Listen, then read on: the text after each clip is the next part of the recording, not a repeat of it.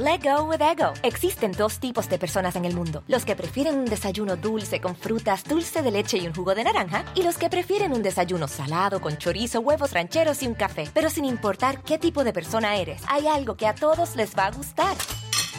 Los crujientes y esponjosos Ego Waffles. Ya sea que te guste un desayuno salado, con huevos o salsa picante encima de tus waffles, o seas más dulcero y los prefieras con mantequilla y miel. Encuéntranos en el pasillo de desayunos congelados. Lego with Ego. A algunos les gusta hacer limpieza profunda cada sábado por la mañana. Yo prefiero hacer un poquito cada día y mantener las cosas frescas con Lysol. El limpiador desinfectante Brand New Day de Lysol limpia y elimina el 99.9% de virus y bacterias. Y puedes usarlo en superficies duras y no porosas de tu hogar con una fragancia que lleva a tus sentidos a un paraíso tropical. No solo limpies, limpia con Lysol.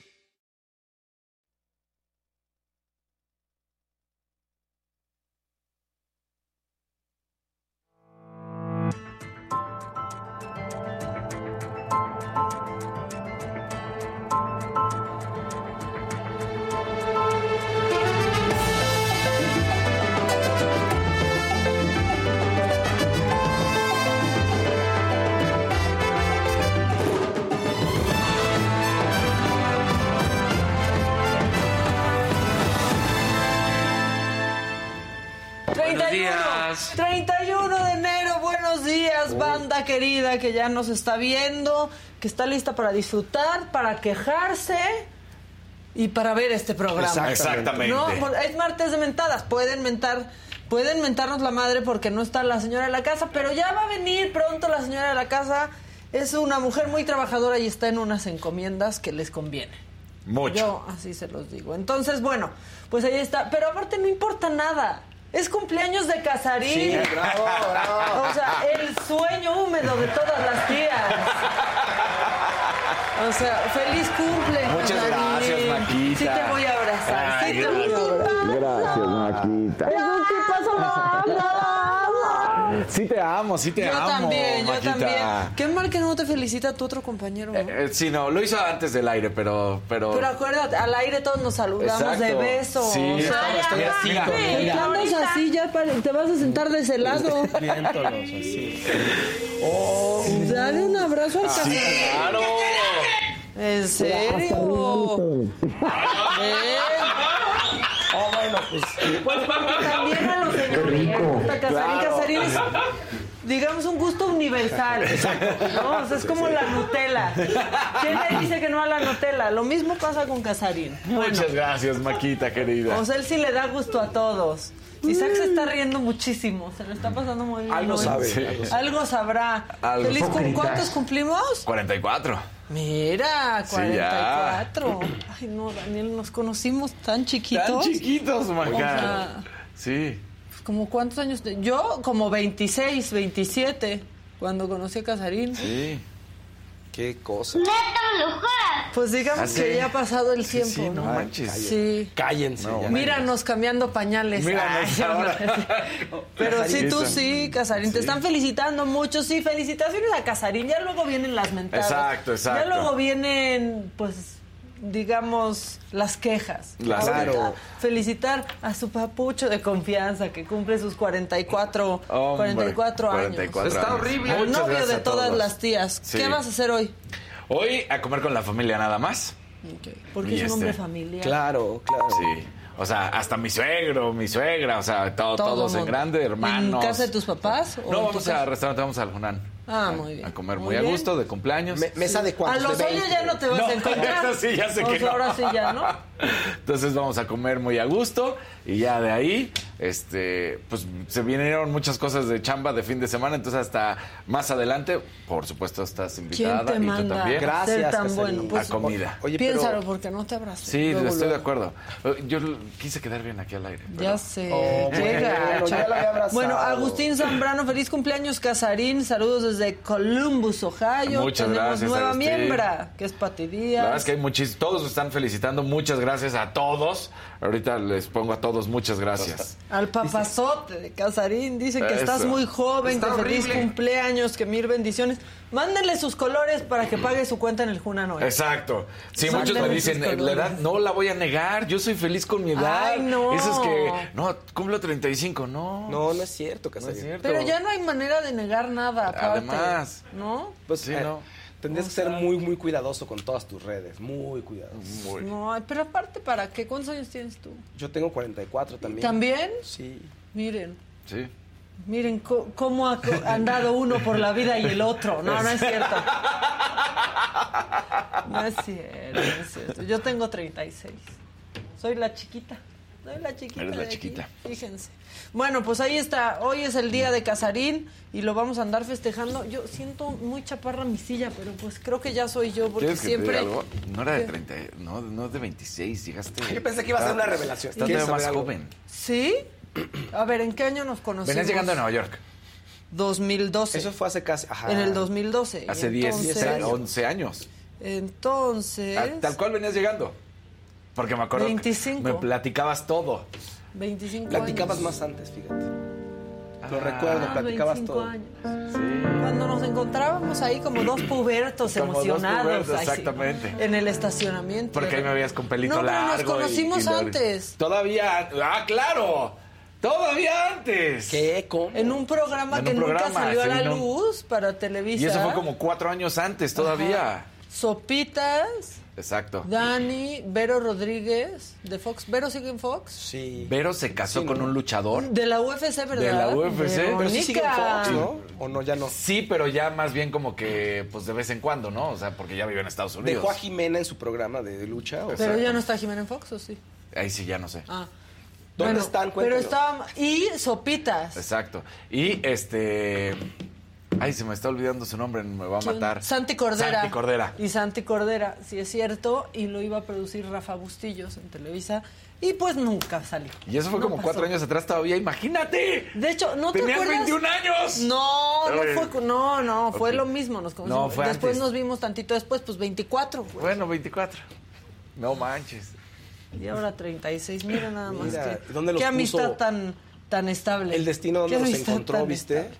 Oigan, bueno, este ahorita seguimos hablando de nuestra Y estaba bien padre ese programa, ¿eh? Sí está, yo ya ni me acuerdo, güey, sí estaba padre. La verdad es que sí. Y fue el día que detuvieron el Vester, ¿no te acuerdas? Sí. Porque Sopitas ahí estaba. Bueno, eh, vamos a cambiar de tema. Ahorita le seguimos hablando de nuestra bella amistad. Pero una de las víctimas silenciosas de la pandemia de COVID-19, evidentemente, son los niños por muchísimas razones. ¿eh? Muchos se enfermaron gravemente, otros más perdieron a alguno de sus padres o a los dos. En muchos casos, pues los ingresos de sus familias cayeron dramáticamente. Pero uno de los aspectos olvidados es justo el rezago en la educación que provocó. Hay muchos niños que no han podido regresar a la escuela. Según un estudio publicado por la revista Nature Human Behavior, eh, pues las infancias experimentaron déficits de aprendizaje durante la pandemia que equivalen a un tercio de año escolar. Es decir, los niños en edad escolar perdieron el conocimiento y las habilidades equivalentes al 35% de todo un año de escuela. Un 95% de los estudiantes del planeta se vieron afectados por cierres, confinamientos, cuarentenas o programas completamente improvisados de, formación híbrida o semipresencial. El daño es todavía mayor entre las familias más desfavorecidas y los países más pobres, evidentemente. Estas pérdidas no se han recuperado más de dos años después y justo para hablar de este tema tenemos vía Zoom a Marco Fernández, eres profesor investigador de la Escuela de Gobierno del TEC de Monterrey e investigador asociado de México Evalúa. Marco, ¿cómo estás? Buen día. Hola, muy buenos días. Gracias por, la invitación para, para platicar de este tema que es fundamental para la sociedad y que la verdad, como bien apuntas en tu introducción, eh, pareciera que está pasando como una tragedia silenciosa sin que realmente la sociedad le caiga el 20 de lo que significa por un lado, que tuvimos una pérdida de 1.600.000 estudiantes en los distintos niveles educativos en México, que tenemos eh, afectaciones muy serias en los aprendizajes. Los profesores se están tratando de enseñar tanto, por un lado, nivelar lo que no aprendieron sus estudiantes para poder entonces enseñar lo que les corresponde al ciclo escolar eh, pues en el que están sus, sus, estudiantes, y a eso se le suma toda la afectación socioemocional que sigue siendo uno de los problemas eh, fundamentales ahora que se regresaron a, a las aulas. Oye, pero aparte es algo que no, que no estamos viendo. O sea, sí está afectando ahorita, ¿no? Es un problema ahorita, pero este problema va a ser mucho más grande después. Porque esta generación, que hoy son niños, van a ser después profesionistas. Si lo logran, ¿no? ¿Y cómo lo van a lograr, Marco? Lo que, lo que mencionas es fundamental. Porque, para quien nos está viendo, cuando un niño o un joven abandona la escuela, es muy difícil establecer políticas para convencer a su familia o al propio estudiante de regresar. No es solamente decir, ah, te voy a dar una beca para que regreses. No, necesitas establecer un programa focalizado de tutorías de acompañamiento especial, porque ese joven o esa niña que dejó los estudios, pues inevitablemente se atrasó más y pues le da miedo regresar porque siente que pues, le van a estar hablando de cosas que no tiene ni la más remota idea y que por lo tanto va a reprobar y que la escuela no es para ella o para él. Por eso necesitaría uno estar haciendo estos programas especiales para tratar de regresarlos y sí, combinarlo con apoyos económicos, pero si no lo pones con lo otro, no te van a jalar lo de las becas. Y ahí están los resultados de un eh, número muy importante que ha dado el gobierno federal de becas sin ton pero que no ha podido recuperar a la mayor parte de este millón seiscientos mil estudiantes que lamentablemente abandonaron la escuela. Y en medio de, esa discusión o en medio de esa tragedia, porque para un chico que deja de estudiar, la posibilidad de que cuando crezca y busque trabajo tenga un mejor tipo de empleo disminuye sustantivamente no tiene los conocimientos, las habilidades para poder ir, tocar la puerta y que le digan, sí, tú eres el que te seleccionamos por tus capacidades y conocimientos, pues no, porque están truncos. Entonces, el tipo de salarios son menores y ese chico o esa chica que eventualmente también tendrá su propia familia, pues ¿qué termina ocurriendo?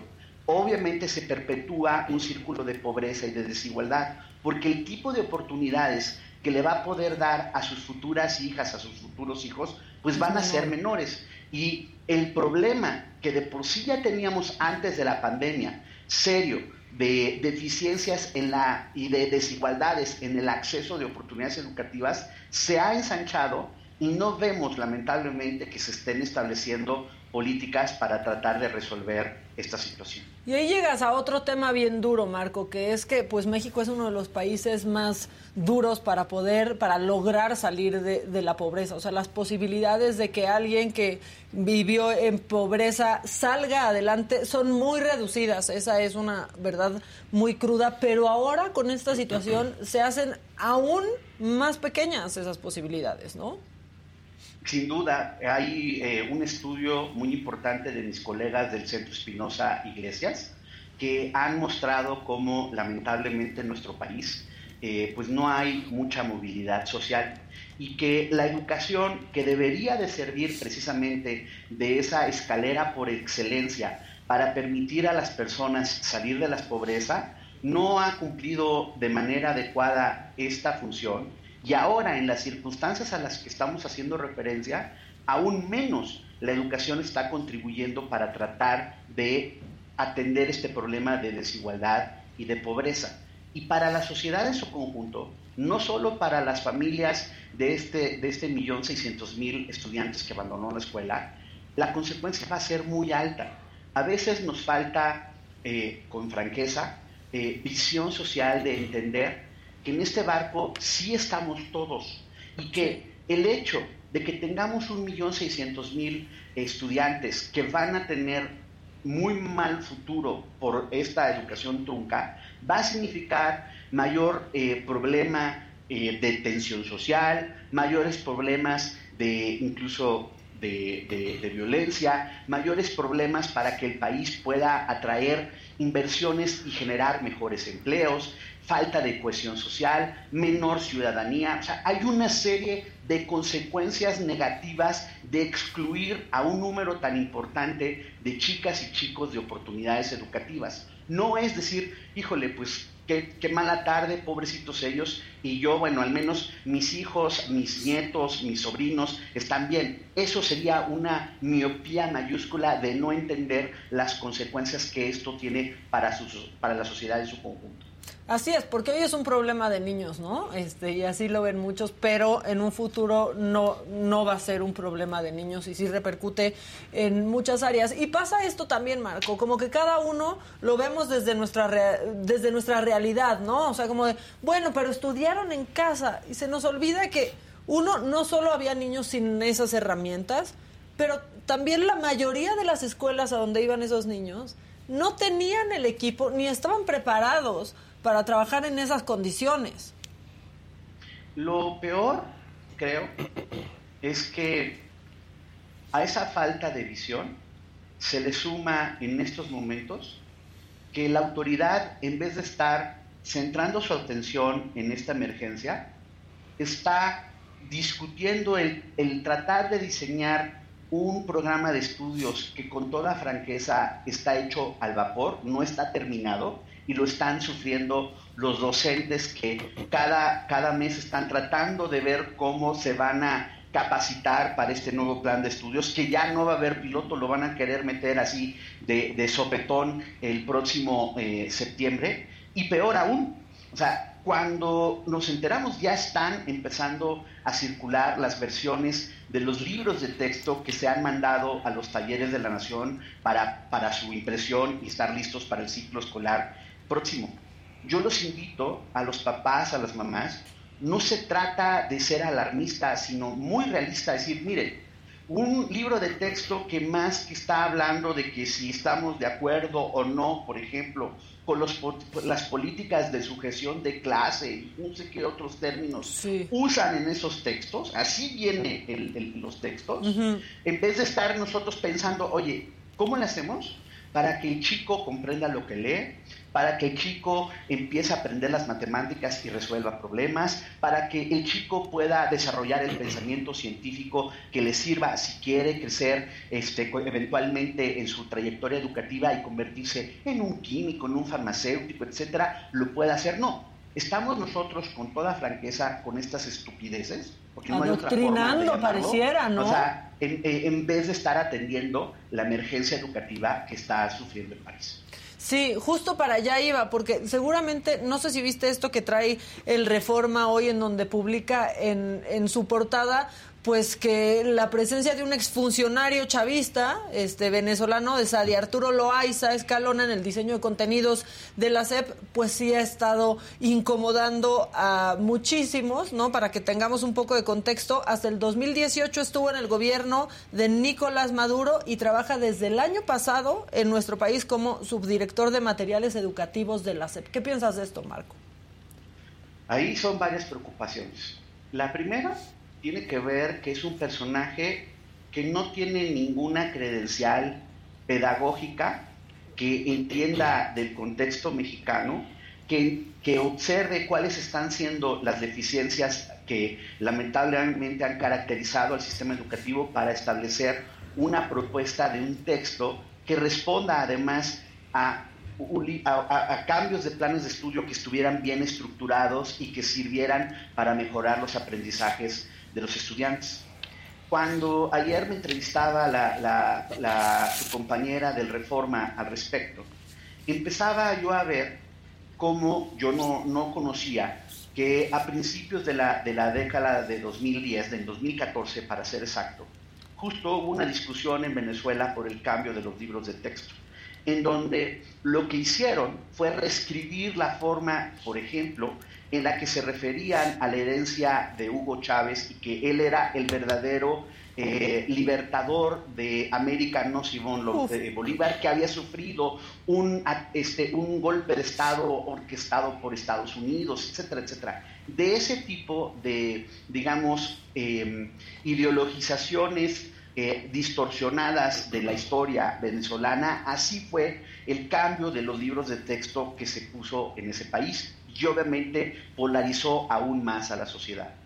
Yo desconozco cuáles son las intenciones del señor Marzarriaga, que es el que es el director de los materiales educativos este, para, eh, para poder este, contratar a este personaje, cuáles son, insisto, sus credenciales pedagógicas, dónde estuvo, por ejemplo, eh, el que estén en, el diseño de los, de los libros de, de texto se hayan hecho pruebas, como se hacían antes, pilotos, para ver si ciertos conceptos que se ponen en los libros de texto los entienden los estudiantes, están siendo efectivos para poder eh, enseñar el maestro el material que corresponde a un plan de estudios que, insisto, tendría que estar alineado los libros de texto, pero los planes de estudio no están terminados. De eso estamos hablando en términos de la falta de planeación. E irónicamente, un punto adicional, el presidente que tanto nos dice que, no hagamos politiquería según él y se llena la boca diciendo que se acabaron, por ejemplo, las simulaciones en la forma de contratar y que ya no va a haber contrataciones eh, por honorarios, a pregunta expresa de cómo está pagándosele a esta persona, por le está pagando por honorarios. Entonces, no digo nada más, hasta para eso se les exhiben sus mentiras respecto a su política laboral. Y Marx Arriaga también, ¿no? Que ha enfrentado este híjole, pues hay muchas controversias. ¿Te acuerdas cuando dijo que leer por, por gusto este, era un acto individualista? ¿No? Por ejemplo, este tipo de declaraciones tan fuera de... O que había que las mujeres este. tenían que ir a las bibliotecas y leer más para emanciparse de la dominancia machista y, demás. O sea, creo que en verdad cuando escucho ese tipo de expresiones y estoy viendo la realidad de platicar con los docentes de los distintos niveles de escuelas públicas que están pasándola muy difícil porque el chico no está poniendo atención, el chico está triste, le está costando trabajo socializar, el chico que va en tercero de primaria, que ya tendría que saber y tener una lectura eh, fluida y comprender lo que lee, pues no, porque estuvo dos años que no realmente no aprendió a la distancia y entonces se está teniendo que ir a, lo básico. Entonces, ese docente voltea a ver este tipo de discusiones, francamente, eh, no solamente ideologizadas, sino con nulo, nula base pedagógica que no le van a servir al docente para poder eh, atender la necesidad que está teniendo de sus estudiantes en estos momentos, en donde no ha habido un solo peso para capacitar a ese docente para atender emocionalmente a su grupo, que muchos están teniendo problemas de que hubo violencia intrafamiliar, hubo problemas de duelo, etcétera, y que el maestro, en el mejor de los casos, está tratando de, eh, de ver cómo le entra a la situación. Es cierto, hay algunos estados que de plano, viendo la negligencia de la autoridad federal, están tratando de eh, ayudar a sus docentes, pero quien es el eje de establecer la normativa de cómo debería de ser la capacitación, quien tiene la facultad para establecer, de acuerdo a la Ley General de Educación, eh, el contenido de los libros de texto, el contenido, la definición de los planes de estudio, es la Secretaría de Educación Pública Federal.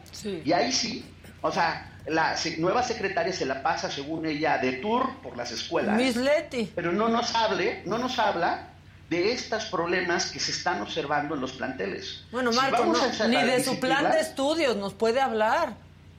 Pero déjate de eso. si va a hacer el tour, que lo haga realmente de manera abierta. Que escuche al docente en vivo y a todo color, no de manera selectiva, no todo preparado para que haya intimidación al maestro a no hablar eh, con libertad, de las carencias que están viviendo, de los problemas de la falta de presupuestos adecuados para enfrentar la realidad en los planteles. Porque está bien fácil, eso sí es hacer politiquería.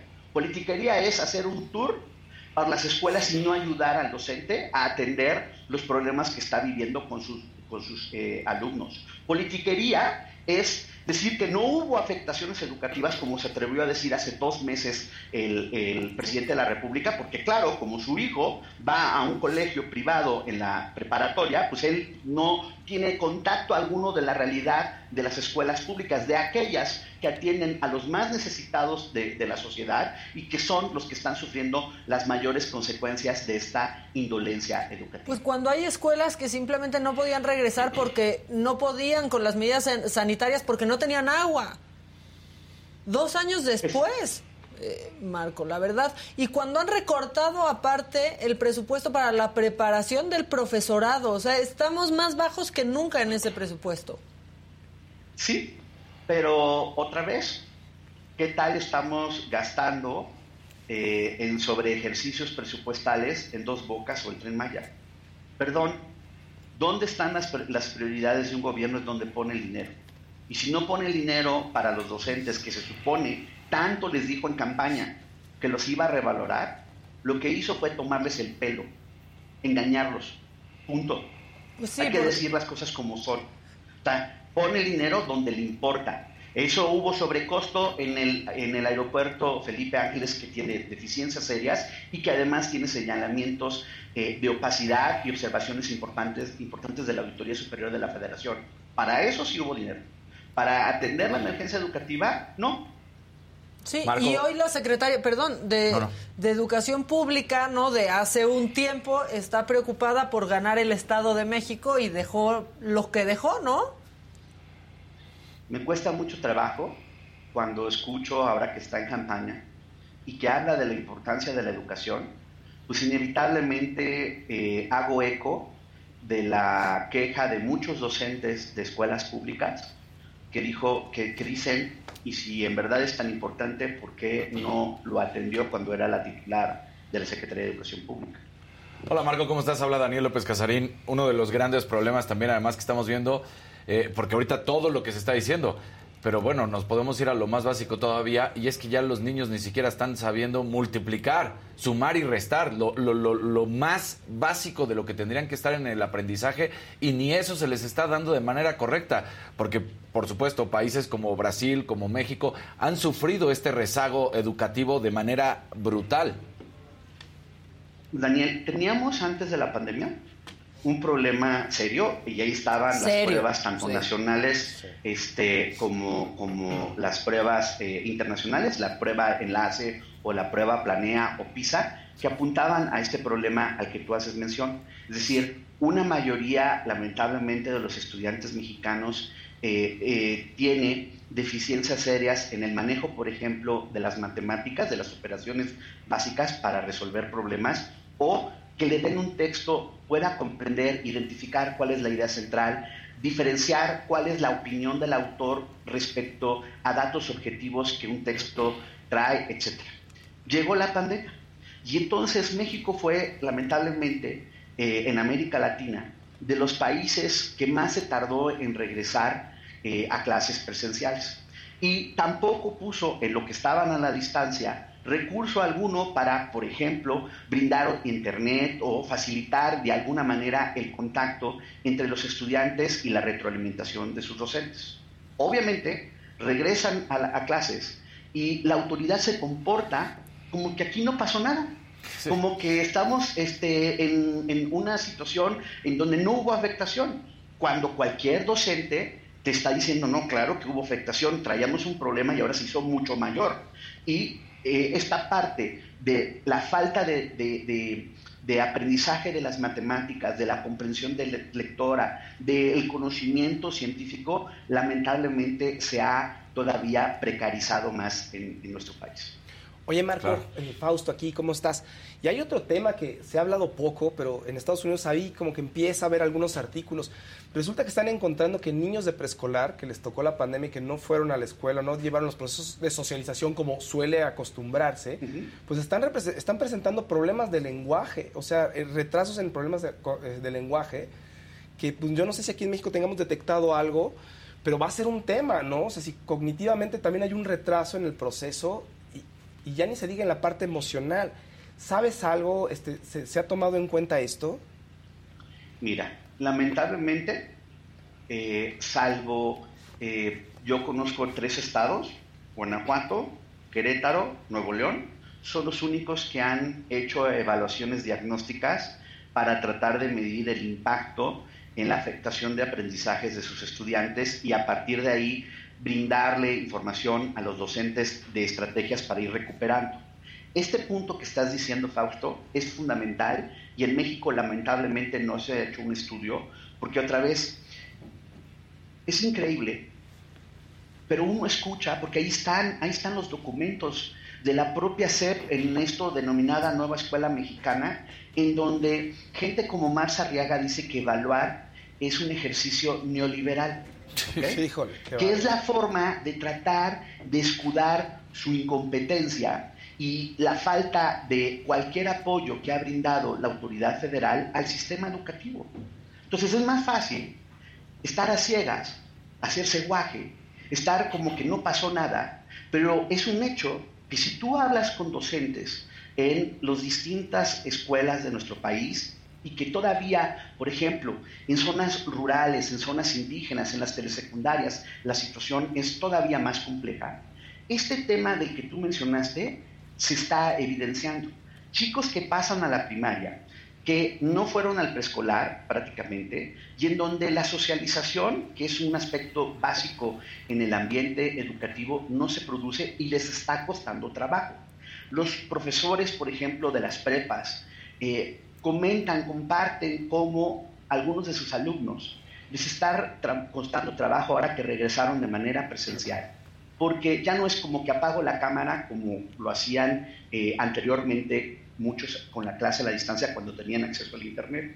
Ahora pues no hay eso de apago la cámara. Y entonces no están sabiendo cómo lidiar en términos de integrarse con otros jóvenes o integrarse en la clase con sus docentes. Entonces, todo esto eh, implica el estar estableciendo políticas diferenciadas para tratar de estar atendiendo esta, esta problemática.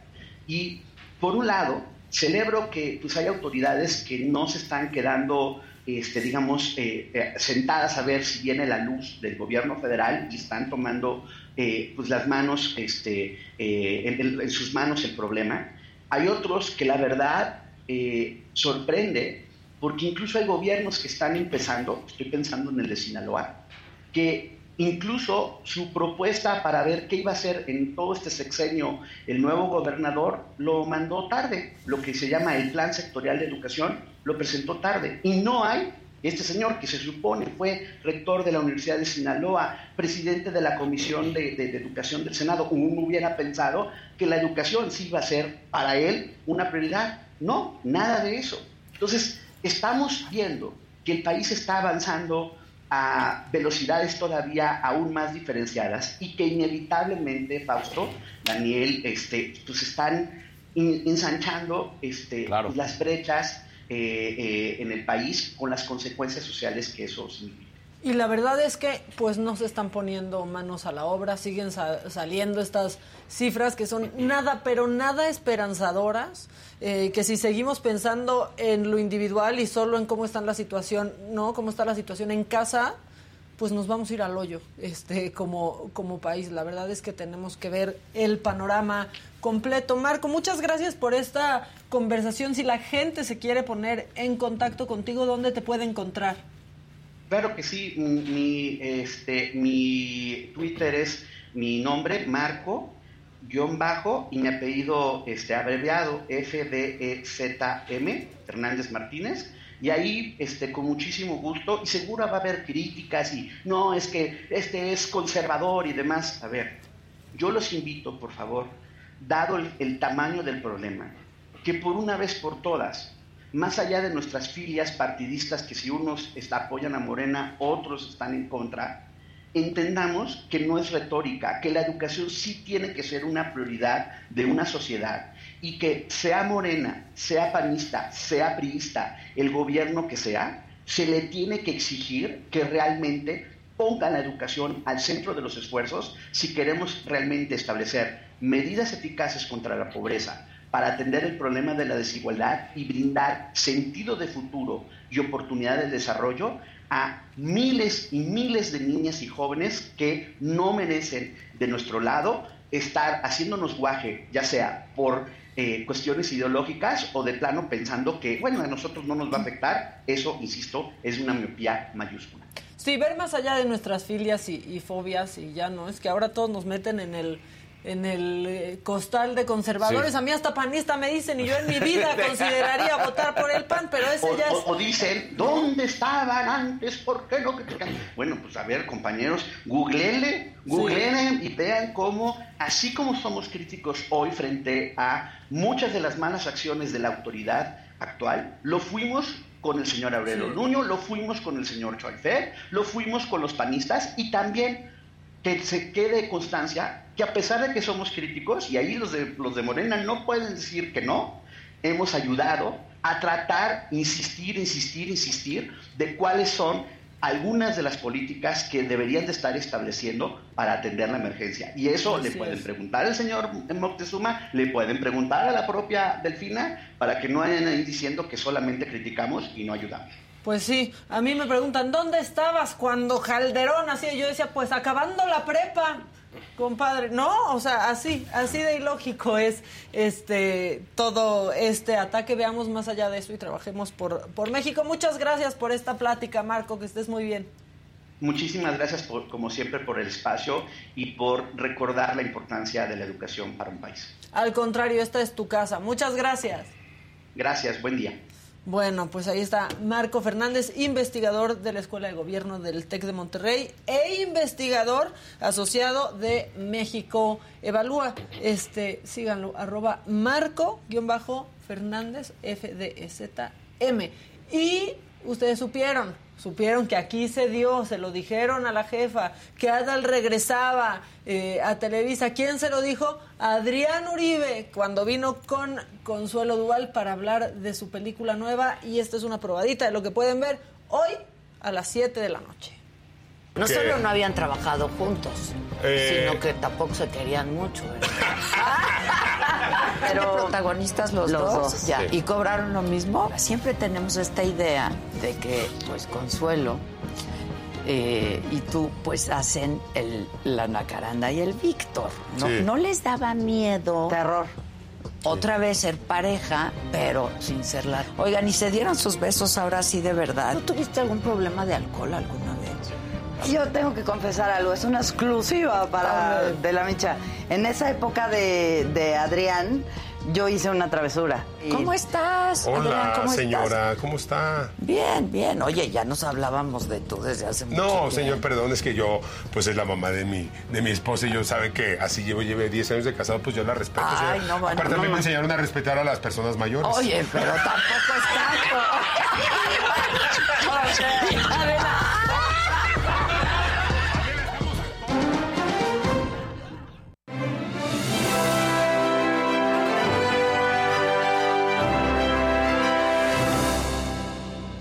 ¿Cómo están? Buenos días a todos.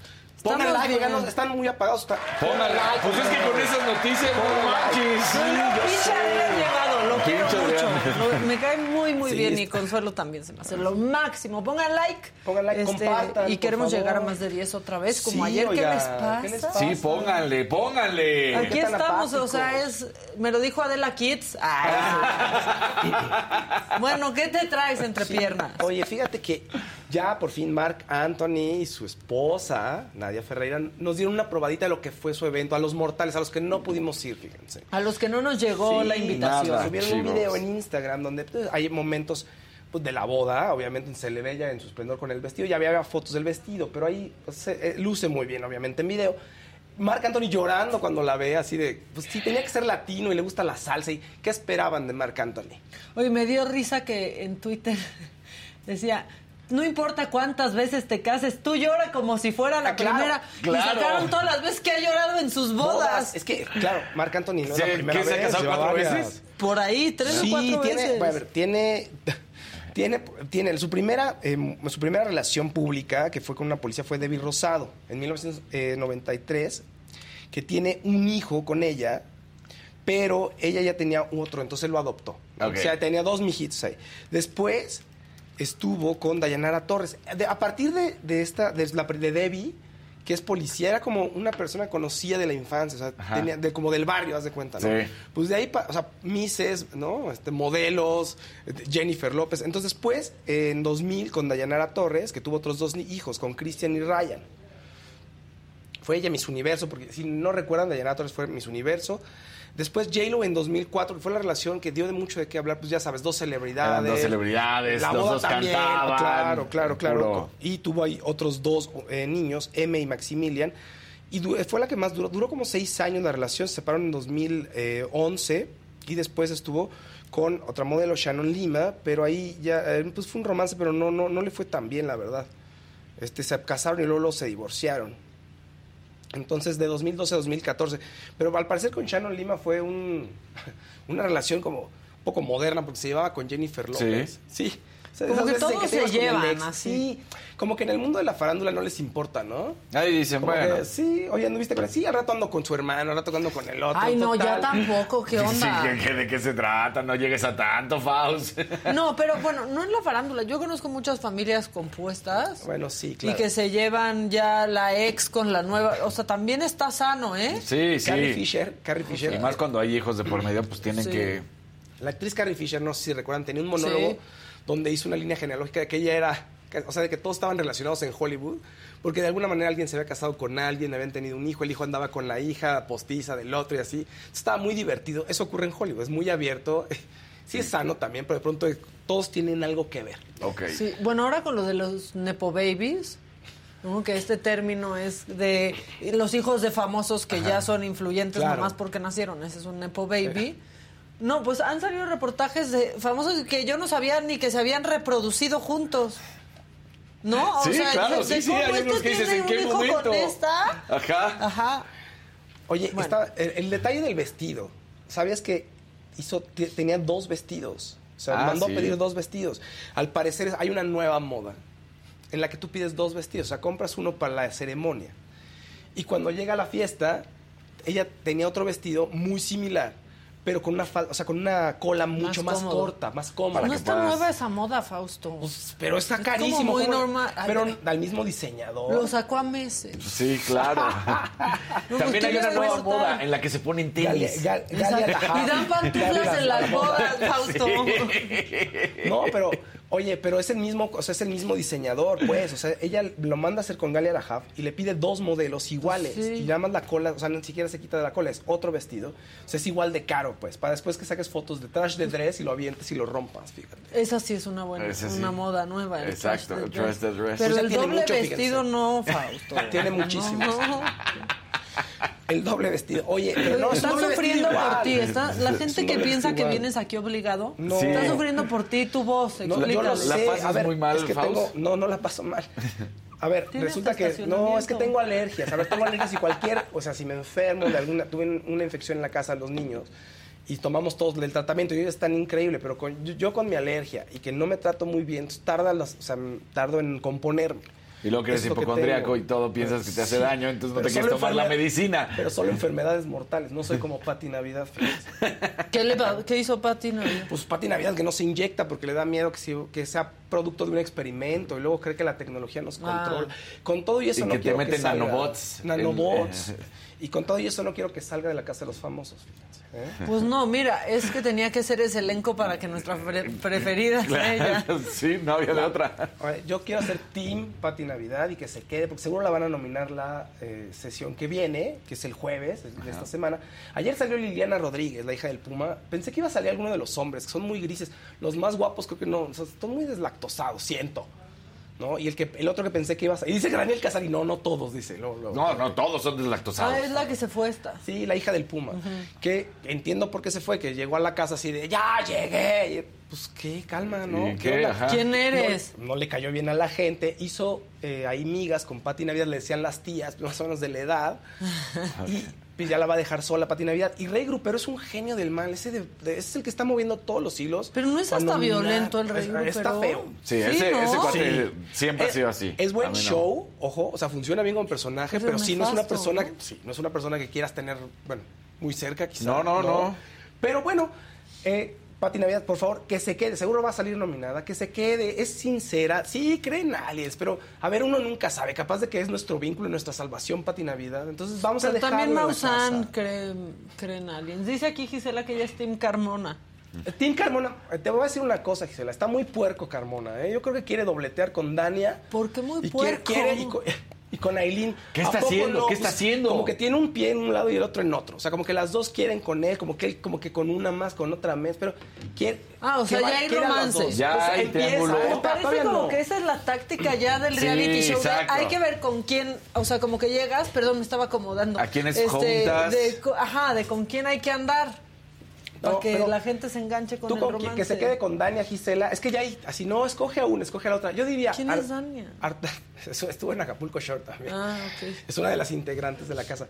Yo diría, Arturo Carmona, si quieres hacer algo relevante en tu vida, ve por las dos, fíjate.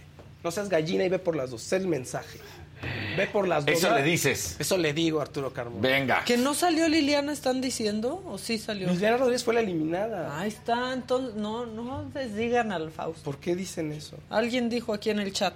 ¿Cómo? Entonces, ¿quién creen que salió? A ver. No Bueno, sé. ¿Qué vieron? Que, y luego Loli Osorio verdaderamente dice, podrían hablar de algo más interesante. Y luego no se habla de la casa de los famosos y ¿Y dicen, quién- ¿por qué por no qué no están actualizados? ¿Por qué no hablan de los chismes? A ver, que cuente, que traigan otro, que cuente chismes, que Sí. queremos chismes. Oye, mira qué libro, que. No, ¿eso qué? No, así se pone la gente. Así se pone la gente. Ya me voy a pasar del otro lado y voy a empezar a hablar feo. así. No, ese ¿verdad? lado, No, no, por no, eso no, lo no. hemos dejado libre. así, Pero ¿y tú por qué te, o sea, qué haces? ¿Qué haces? ¿Por qué te quieres pasar al otro lado? No, no, nada más. Porque la lado famosos, oscuro. como el regru, pero voy a hacer así. No, como- pero ese no es el lado oscuro, ¿eh? porque yo estoy aquí. No, no, no. O sea, esa fue la... Eh, sí, sí. Bueno, y Oye, luego... otro lado bonito, y luminoso. Fíjate, Gina Ortega, ayer platicábamos que había muerto la Merlina original Lisa Loring, de 64 años. Es adorable el personaje. Y Gina Ortega sí estuvo muy conmovida y puso una foto que estaba devastada. Porque sí se inspiró en el personaje para crear su personaje. El personaje original, obviamente, se acuerdan. Bueno, o quienes se acuerden, ya van a decir que estoy de 44. Y sí, fíjense. Sí. No, o sea, no tiene mucho que ver con la Merlina de ahora, pero es un personaje adorable y dice Gina Ortega que sí se inspiró en ella y sobre todo se inspiró en uno de los bailes que hizo, porque tiene un baile muy El bonito. que se hizo viral. El que hizo muy es- Tiene un baile con largo, la, la original. Y Gina Ortega lo vio y dice, a ver, no quedó todo, cortaron la escena y hay cosas nuevas, evidentemente, que ella le metió. Pero Ay, sí estaba muy... bonito. Mira, qué bonito. Y a lo largo le está diciendo que hay una, una chica que, que lo, te- lo tiene que ver bailar, porque El si no va a pensar que es apretado. Mira. Sí. O sea, ahí están bailando. Y Gina Ortega se inspiró en esto. Y ahorita el baile de Gina Ortega, bueno, pues es todo el mundo Todo lo conoce, el mundo todo el está- mundo lo está haciendo, Lady Gaga lo está haciendo con otras canciones, Sí. etcétera, etcétera, etcétera. Pero bueno, ahí está eh, este momento bonito de Gina Ortega reconociendo quiénes estuvieron detrás de ella. Eh, la serie, pues por algo ha sido grande, la verdad, y fue lo más visto en Netflix en su primera semana. Ya tiene una segunda temporada. Se ha especulado si Gina Ortega va a estar otra vez en la serie. ¿Por qué? Porque resulta que uno de sus compañeros del elenco está siendo acusado por abusos sexuales terribles. O sea, que Uf. invitaba a chicas a su casa, a sus fiestas y las acusaba de unas o sea, cosas horribles. Y es poco probable que él vaya a estar de nuevo en la serie. Pero decían que ella a lo mejor andaba con él, que no regresaba. No se ha dicho nada. Se ha dicho ¿Quién? que hay Gina Ortega. ¿Sí? Que probablemente era su novia. Eso es lo que se ha dicho. La verdad es que no está nada. O sea, ella incluso se le había achacado a otro galán antes de, de, este, de que salieran estas acusaciones a la luz. Pero lo que se sabe es sí hay segunda temporada y Gina Ortega repite como Merlina. Eso es lo oficial hasta ahorita. Y a mí, ¿saben qué me ha pasado? Que empecé a ver eh, Merlina y se me olvidó. Ajá. O sea, no, o sea, pero es un exitazo, solo a mí se me olvidó porque aparte empecé a ver Malcolm in the Middle. Ah, otra vez la viste. Está La estoy viendo toda completa, cada temporada está en Disney Plus. Yo vi el final hace poco, no lo había visto. Es, es muy bonito el final. ¿No si te acuerdas o no? no, yo no sabía, o sea, no sabía ni que tuvieron otro hijo. Sí, ¿En, en la última temporada o qué? Al final, al final tienen otro hijo que se llama Jamie, pero termina muy bonito la serie. O sea, donde Dewey De- es- ya dejan de ser pobres para siempre. pues no, pero se van todos y Dewey, Dewey eh, se No convierte en el protagonista. no, ¿No, me te digo? No, ¿por qué? Oye, que Dewey, el actor, Ajá. eh, está así como que nunca se ha reunido ¿No? con el cast, está como lejos de, De plano, todo. así como que dijo, estos- Porque había un mito de que había muerto, pero no Ajá. murió, no murió, solo está completamente ya, no se, esos ya no se pueden hacer. ¿Te acuerdas antes cuando estábamos chavos? No, tal actor. El de los años Sí, sí, maravillosos. sí, el de los años maravillosos. Es Marilyn Manson. Es Marilyn Manson. que Sí, tuvo que salir a decir, no, no que no soy". era. Ajá. No, pues, Pero y no, qué no bueno, está muerto, solo está alejado de todo. Y qué bueno que no sea Marilyn Manson. Sí, porque entonces no es violador. y No, exacto. todo- Sí. Bueno, pues Marilyn Manson tiene una nueva acusación, una demanda. ¿Otra nueva? Por, así, por abuso sexual. Tiene 15 hasta ahorita. Cuatro de ellas han pasado a un, o sea, se han hecho formales, pero dos ya se desestimaron y una de ellas ya se arregló con la, con la chica. Esta nueva ocurrió en 1995 en un tour donde la chica que no revela su nombre, no lo hizo anónimo, dice que lo conoció en un concierto en Dallas y como todas las groupies y como todos los fans se suben al camión de los artistas que ya vemos ahora que es peligrosísimo, ¿estás de acuerdo? Pues sí. Sí, Y sí. tenía 16 años y se sube al camión y que ahí este, la, la coercionó, le lavó el cerebro, le estuvo acosando y consiguió tener relaciones con ella, obviamente en contra de la voluntad de la chica. Ella dice que lloró, pataleó y que años después todavía él seguía acosándola y encontró la manera, pues sí, de, de tener cierto control sobre ella que ella seguía accediendo a, a tener encuentros con él. Eso es lo que está diciendo. Creo que ya Marilyn Manson, o sea, ya, o sea, 15 testimonios. Sí. Ahí ya no hay nada de que, ¿no? Los defensores, ya sabes, de pronto los defensores de, de algunas, de algunos hombres tóxicos, no, pero es que pudo haber sido y ella quería. Y no, a ver, aquí ya son 15, oigan, ya no hay duda. ¿Para cuántas necesitas, no? No, o sea, no tienen que pasar ni siquiera dos, pero ¿cuántas necesitas para, para que la gente diga, bueno, ahora sí creo que sí hay un problema Para decir con que sí es un Manson, tipo que ¿no? tiene un modus operandi. Exactamente, pues sí, está terrible Sí. esto. Pero bueno, Oye, y dicen aquí que Frankie Muñiz, que era el protagonista El de-. Malcolm, tiene una enfermedad muy seria. No, no es que tiene una enfermedad, le dio un stroke. Exacto. ¿no? Pero no está retirado. No. Porque también fui a su Instagram y está actuando en cosas y haciendo apariciones en series. O sea, Sí. sí, está actuando. Solo dice que no se acuerda de muchas cosas de Malcolm. ¿Por? Eso es lo que. Por el stroke que, Ah, que le claro, tuvo, claro, que claro. le dio. Pero sí, sí, sí está actuando. Qué fuerte eso, ¿no? Ajá. Qué, ¿Qué terrible. más, Fausto? Oye, em, Marco Antonio Solís, iba a decir Marco Antonio Muñiz, pero no. A ver, resulta que Marco Antonio, Marco Antonio también se llama Marco Antonio Muñiz, ¿sabías? Sí. Lo dijimos ayer, pero no, Marco Antonio Solís fue tendencia. ¿Por qué? Pues porque ya anunció, ya dio una entrevista a la Rolling Stone y a varios medios sobre su nuevo tour. Entonces está muy, muy contento. ¿Qué pasó?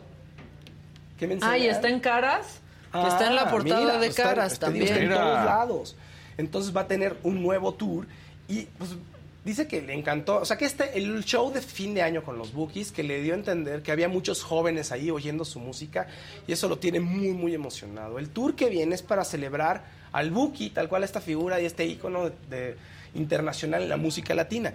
Empieza todo el todos sus shows van a empezar el 3 de marzo en Estados Unidos. Tiene, se, había- se arranca por varias ciudades en Estados Unidos, luego viene aquí a México a ciudades, no tiene fechas por lo Y pronto. sus hijas están súper guapas y su esposa. Estaban en la boda de Mark Anthony. talentosísimas Sí. y guapísimas, porque to- to- todos se dedican a la música. Ahí está la portada de caras. Mira. Luego eh, viene aquí a México, unos shows en Puebla, Cuernavaca, Acapulco, Pachuca, Pénjamo, va a ir a Pénjamo, fíjense, a Toluca. Y después va a España, a Marbella, Barcelona, Madrid, eh, regresa a Estados Unidos, a Los Ángeles, eh, varias ciudades por ahí. El, a Las Vegas también tiene planeado. Y en Chicago cierra el 15 de octubre, hasta ahorita.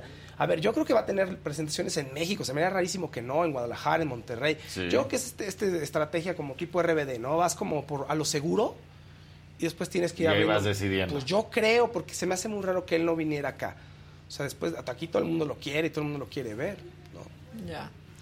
Budosen Shidoshi dice, no existe una palabra en español para lo que acabas de decir. Sí existe. ¿Cuál? Le ¿Qué dio un episodio cerebrovascular, Ah. Budosen Shidoshi. Sí. ¿Ya entendiste? Ay, que bueno, pues. Bueno, ¿qué más? ¿Qué, qué, qué onda, con, qué, qué onda con la gente? Oye, eh, segunda temporada de Last of Us, ya está. eh, El Last of Us le está yendo Ah, ya. increíble, le está yendo increíble. Ya, o sea, ya hay segunda temporada, pues, planeada. ¿Por qué se atacaron hecha. de que había una pareja gay? Ah, Pues la gente sigue in- sacándose de onda y luego también si el videojuego no coincide con la historia se atacan y es, un poco complejo y el, el mundo de los videojuegos y de los cómics cuando no se hace una adaptación al 100% eh, eh, genera mucha pues mucha roña y además en temas a ver Ha habido solamente prácticamente un caso que fue como el de los muertos, eh, ay, que se me acaba de olvidar el nombre, que crearon un, un personaje en específico, el motociclista Daryl. ah Daryl el Walking Dead sí, The Walking sí, sí. Dead, gracias. El de los Sí, muertos. Yo Eh, nunca vi The Walking Es Dead. buenísima. Ya las últimas dos temporadas a mí ya, ya las dejé de ver, dije, ¿Sí? "Ah, ya esto ya está mal, pero fuera de eso iba muy buena. Y en The Walking Dead crean un personaje que se llama Daryl, que era el motociclista, para, el- para la serie. Y bueno, fue un exitazo. Y ya al final, pues el personaje principal, eh, ya él ya estaba harto, este actor inglés, ¿no? Tú sabes Sí. toda la historia, él ya estaba harto y dice, ya me voy, pero así no Y es como va en, el- en la novela gráfica realmente. Entonces, bueno, ha causado también controversia. Exactamente. Bueno, ¿y qué ha causado controversia? A ver, todos los temas del LGBT todavía siguen causando controversia y cuando se hacen adaptaciones y se, y se vuelve uno incluyente, se genera algún tipo de controversia, ¿no? Pero otra de las controversias, otro de los elementos que ha generado mucho temor un poco en la gente que, lo está viendo es si el hongo del que hablan ahí, que es el que genera que, que se vuelvan como una especie de zombies, que sí es real, sí, sí es real, es el cordyceps y existe, ¿Y te vuelves y es zombie? parasitario y se, se une a algunos insectos y, y de alguna manera como que controla los insectos. Entonces sí existe, es poco probable que ocurra en humanos, pero eso era de lo que se ha hablado últimamente en Last of Us. Entonces está, oh, está terrible, pero es, vamos a, es ficción, o sea, no hay por qué alarmarse. Acabamos de vivir una pandemia y mucha gente se murió realmente. Y uno preocupado por Ahora, lo que sí apocalipsis es que Pedro zombies, Pascal la está ¿no? rompiendo en todas partes, ¿eh? Ya viene también este The Mandalorian 3, o sea, sí, sí. No, Pedro Pascal va con todo últimamente. O sea, la verdad. Oigan, eh, otra cosa bonita que ocurrió es Eva Longoria pues, comiendo tacos. ¿Qué? Ah. Eh, esto de hace unos días. Ahora, ella está ¿qué está haciendo Eva Longoria? Y por qué fue, está haciendo un show gastronómico. Entonces se le ve en Monterrey, en un local de Mari la Gritona comiendo tacos, pero están un- es una cuenta que está reseñando el espacio, de pronto casualmente se encuentra con Eva Longoria ahí comiendo tacos. Entonces yo creo que no fue tan casual, yo creo que está relacionado con el show que está haciendo y Ajá. es parte de, ¿no? Y bueno, pues nos emociona que alguien venga, que alguna celebridad, nos encanta que vengan a comer tacos. ¿Cómo ¿Estás de Ah, y Sí, vino, claro. ¿y viste quién más vino ayer Sí, también? y también lo traemos. Beckham. Beckham, Sí, sí. David. Yo Sir vi David. mi, mi, mi, una amiga que trabaja en Adidas, Adidas. que es mi dealer siempre, en Adidas Y no le dijiste, de la "¿Por qué no me Condesa, avisaste?" subió una foto con él a sus historias. No, no, tampoco hubiera ido. Mira, nadie me saca el lunes de mi casa a las 7 de la noche, sinceramente. Pero sí, ahí estaba David Sir Beckham. David. Sí, ahí estaba. Sí, está nos padrísimo, nos encanta. Nos encanta Por que suerte venga. no salió Claudia Sheinbaum, que parece que ella los invita. Sí, la Viene- ciudad que lo tiene todo. Ajá, y Sí. pues sí lo tiene todo, que Todo. tu choque en el metro, tu asalto en la esquina, el bache afuera de tu casa por dos años. Fallecidos, Este, pero. ¿por qué se lo cuelga? No sé. También cuando vino Piensa Lenny que- Kravitz y andaba en Miscuac, eh, la ciudad que lo tiene todo. Sí. La ciudad. Bueno, nos encanta que vayan a comer tacos. Justin Bieber es fan de los tacos. Cameron Díaz de fotos comiendo tacos. Marilyn Monroe, cuando vino aquí a México, le pusieron a comer tacos y tequila. Quién sabe si le gustó, pero Sí. bueno, ahí andaba. Sí. Lo único Leto, que le- ¿no? sí les cae mal es tomar agua de la llave, eso sí no lo hagan. Sí, no lo hagan, no lo hagan hagamos ni los Sí, sí, locales, por favor. exacto. Oye, y para cerrar un, un tema, ¿se acuerdan que habíamos platicado que este, iban a sacar la bioserie de Paco Stanley? ¿no? Ajá. Y que había Y este que actor Luis Gerardo es Mallito. Luis Gerardo, Diego Boneta y Belinda. Pero eso, espera, los personajes fue, fue como un tema de, pues por descarte, ¿eh? de los medios, de todos. Dijimos, pues, seguro es este, seguro es. Pero podría ser que no, que Paco Stanley sea alguien más. O sea, no Diego Boneta. A mí sí me dijeron que, no. Luis Gerardo es Mallito. Ese sí, ese sí, ese, sí Ese sí. encajará, ¿no? Pero Diego, quién sabe. El look. Sí, Totalmente. no, no, sí, claro, sí, claro. sí, Te sí. lo dije, dije, Lo claro, pienso. pelo chinito, el ojito Ajá. saltón, o sea, Mallito. Pero ¿qué sí. papel va, ¿quién va a ser Paco Stanley? No sé, o sea, eh, no se sabe, eso, lo han guardado en secreto. Pero si no, ¿qué sería Boneta? Pues es que no sé, eso es bueno. No, sé, no, ha- no había casting. Cuando sacaron el comunicado no había este, un casting diciendo, a ver, bueno, no casting, Cada sino quien. no decía, no decían Diego Boneta es este, es- no, nada más dijeron, estos actores ya están confirmados, sacaron la información. Todos se lo Y de están ahí todos reservando. empezaron a sacar sus Pues conclusiones. sí, claro. Oye, ¿quién cree? Si Diego Boneta está ahí, pues es una estrella. ¿Quién va a ser Paco Stanley? Pues de seguro es él, ¿no? Pues ya, este, ya, este, Pues me, sí. este me estuvieron chismeando que. Ni modo que, haga no. Paola Durante. ¿no? En un- oye, en un acto de versatilidad. Exacto, por la Pues, inclusión. ¡Claro! Pues sí. Ahora, me han dicho que el guion es buenísimo. ¿En serio? Me dije. Es que, es que no está mal. Amigos cuyos nombres no puedo revelar. No está dijeron mal. está buenísimo. platicar De eso. así. No está mal platicar de eso. Yo sé que puede ser muy morboso, pero puede ser una, una buena historia. Digo, yo, a ver, entiendo a la familia, ¿no? Paul Stanley, de- pues es algo que no quieres oír. Yo lo entiendo también. No, y que si se hace no quieres no ser parte también. Claro. ¿No? O sea, ese punto de Paul. pues, Pero es muy complicado crear una historia que pueda generar este, audiencia, que puede ser algo interesante. Si alguien de la familia está ahí, porque va a haber cosas que te van a doler. Pues sí, Mucho. O sea, pues sí. Pero bueno. Y que quieres que se diga, no, pues, o sea, Oiga, es, pero que oigan, es y- el Y- legado y- de tu papá. Exacto. ¿no? No quieres que toquen la imagen de tus seres queridos, sobre todo de tu papá o de tu mamá. No, y por no otro quieres. lado, como público, dices, ay, quiero ver la serie. Y quiero ver el morbo, y quiero ver, ¿y dónde está esto feo y esto? Sí. A ver, pero, pero finalmente Paco Stanley era un gran comunicador, y era, o sea, hizo historia en la televisión bueno, mexicana, hizo- y muy divertido. O sea, si no conoces, es- ah, yo no conozco el obscuro, no como persona no lo puedo juzgar ni siquiera. Pero fuera de lo que dicen que pudo haber pasado ahí, el tipo, usted caía bien todas las mañanas, y Sí. digo, la, la hora de la comida, pero también. Y estaba Ahora, muy chistoso. A mí sí me hubiera rayado porque lo conozco y porque es igualito que en una serie de Paco Stanley fuera Paul. Sí. O sea, Paul es su papá, es igualito. No hay un hijo de Paco Stanley que sea como Paul. Que, que se parezca, sorpresa, que sea ¿no? idéntico y que la gente lo quiera tanto. A Paul lo quieren, Lo lo quieren, sí. mucho. Y a mí me da risa Cae bien, que cae los bien. dos, Paco y Paul, son lo más incorrecto, ¿no? Su papá era lo más incorrecto y eran los más amados por las señoras. Sí. Sí, que les decía unas cosas que las señoras, Sí. ah, sí, no hay problema, Paco. Sí, que ¿No? hay, y, y ahí estaba Estelita yendo diario. Estelita, a ver, claro. pácatelas. Sí, O sea, la verdad, y es súper, era súper incorrecto. Súper incorrecto. Sí, La ¿no? verdad. Esa es la realidad. Sí. Dice Mitzi Pau Aguilar, Maca, dile a Paula Gómez que le cante las mañanitas a Casarín, por lo menos por teléfono. Uy, las- Oigan, ahorita lo- vemos si está Lo logramos, disponible. 10 mil. ¡Eso! Eso. Fausto colgando. Logramos, Muy bien, eh, lo Fausto. logramos, ¿Qué es esto? ¿Una rosa? Muy Eh, bien. mira. Gracias, Fausto. Inés da un verdecito. Feliz cumple a Dani Casarín. Compartimos cumpleaños, pues hoy cumplo 46. Mis mejores deseos para ti, hoy que comenzamos un nuevo año de vida. Felicidades también para ti, Inés. Bueno, pues vamos a ver si se digna Paola y le canta las mañanas. O sea, Hombre. porque siempre dice No. que, se, que le cae muy bien Dan y que lo quiere mucho. Aquí es cuando se sabe si sí es cierto. Aquí es cuando... se- y también se sabe si nos está viendo o está haciendo sí otras que cosas. sí de está. que Paola está viendo Venga la Alegría ahorita. No sabemos. O sea, No. existe esa probabilidad. Claro. Ahorita a ver si se, si se hace presente. Bueno, ¿le pasamos la batuta a alguien más? ¿O que, que se quede Fausto enfermo de poder? Lo que quieran El ¿eh? Un azulito de Liliana. Disculpen ustedes. ya se fue.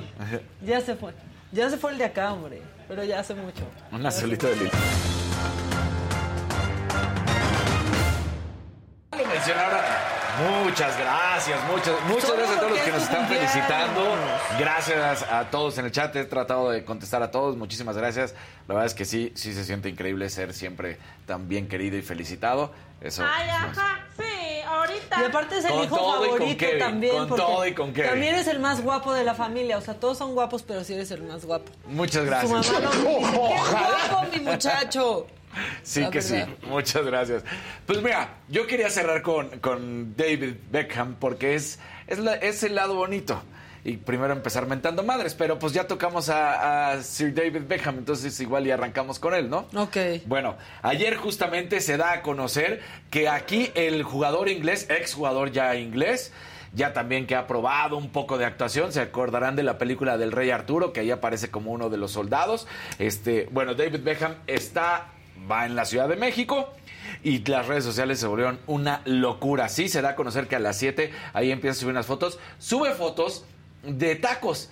Y sube fotos que le hacen de, pues vamos a ver, de grillos. Lo que no me gusta es que le ponen bugs. Ahí se lo ponen en. Porque pues no es así tal cual. o Pues sea, no es que sí son Sí son insectos, Pues pero, sí, pero. pero- Sí está eating box. Ay, O sea, sí. Mira, ahí estaba. Digo, no una cucaracha, pero sí está comiendo. Es a lo que voy, ¿no? ¿Qué O sea- la hormiga chicatana? No, según yo, porque no, no alcanzamos a ver, se ven como grillos, es lo que yo creo. En esta sí parecen chapulines. Entonces, pues ahí medio, hay otra foto un poquito más atrás, ahí está, mira cómo dice, ¿no? Rice, bugs y eh, Pero qué agresivo. A mí no, los insectos no me encantan. Ah, ya son deliciosos. Sí, te O gustan. sea, los escamoles Los sí me escamoles gustan. son Me encantan, deliciosos, escamoles los me gusanos de maguey son deliciosos. No, no soporto. Los grillos son buenísimos. No, ya me gustan chapulines, más los, el- el- me gustan más los enchilados que los. ¿no? No, No, nada. Los chapulines son duri, son como Hay pastosos. dos maneras. el Hay de comértelos escamol, en sal. el escamol es pastoso. El, el escamol es pastosito. Babosito. eh. Sí. Uf, Uf, no. Pero con tu guacamolito. No, no, no puedo, no puedo, no puedo. Uf. y que te quede ahí una patita en el diente del animal. No, no, no, no. pero es el grillo y el grillo puede ser o salado o, o enchilado y el No, enchilado sabe mucho más Así estamos bien, por favor.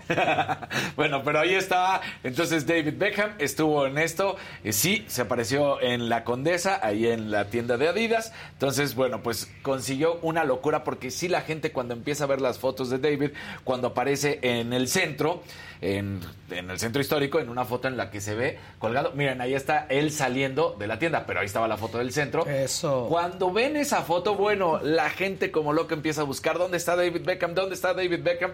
Y después seguiría la foto saliendo de la tienda de Adidas, de ahí de la Condesa. Entonces, bueno, pues aquí está eh, eh, David Beckham en nuestro país dándose una vueltecita. Pero vino algo co- de- con Adidas, Exactamente, ¿no? vino con Adidas, sí. ¿A qué, qué presentaron un La verdad es que sí, no sé a o qué así vino. una colección, ojalá que sí. Ahí está. Ahí está, La está. tienda de Adidas en la Condesa, Tal cual. ¿no?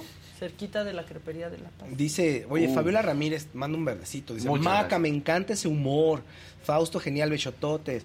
Gracias, me gané ir al a Pancho Barraza. Casarín, muchas felicidades. Muchas el gracias. mejor programa. Muchas gracias. Sí, sí es el mejor programa, la verdad. Como dice Maquita, Adela Kids. Adela me lo Kids. Dijo, me lo dijo Adela Kids. Me lo dijo Adela Kids, estamos hoy.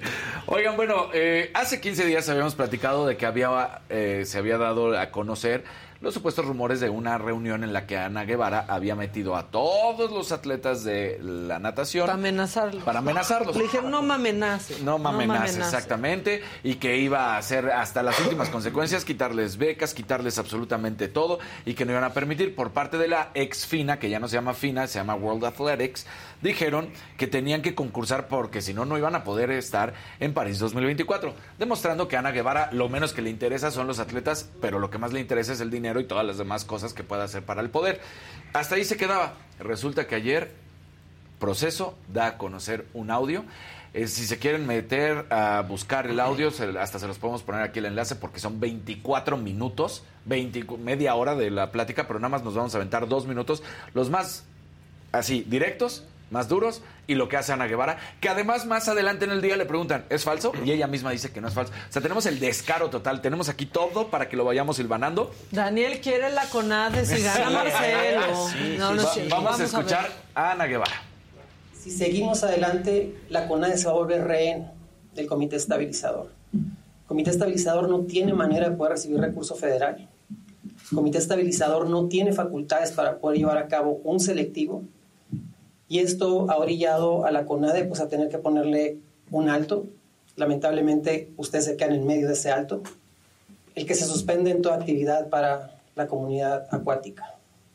Eh, nos vamos a tener que ver en la imperiosa pues decisión de cancelarles becas, se cancelan los saldos, los sueldos de los entrenadores y se cancela todo viaje, campamento y lo que esto derive.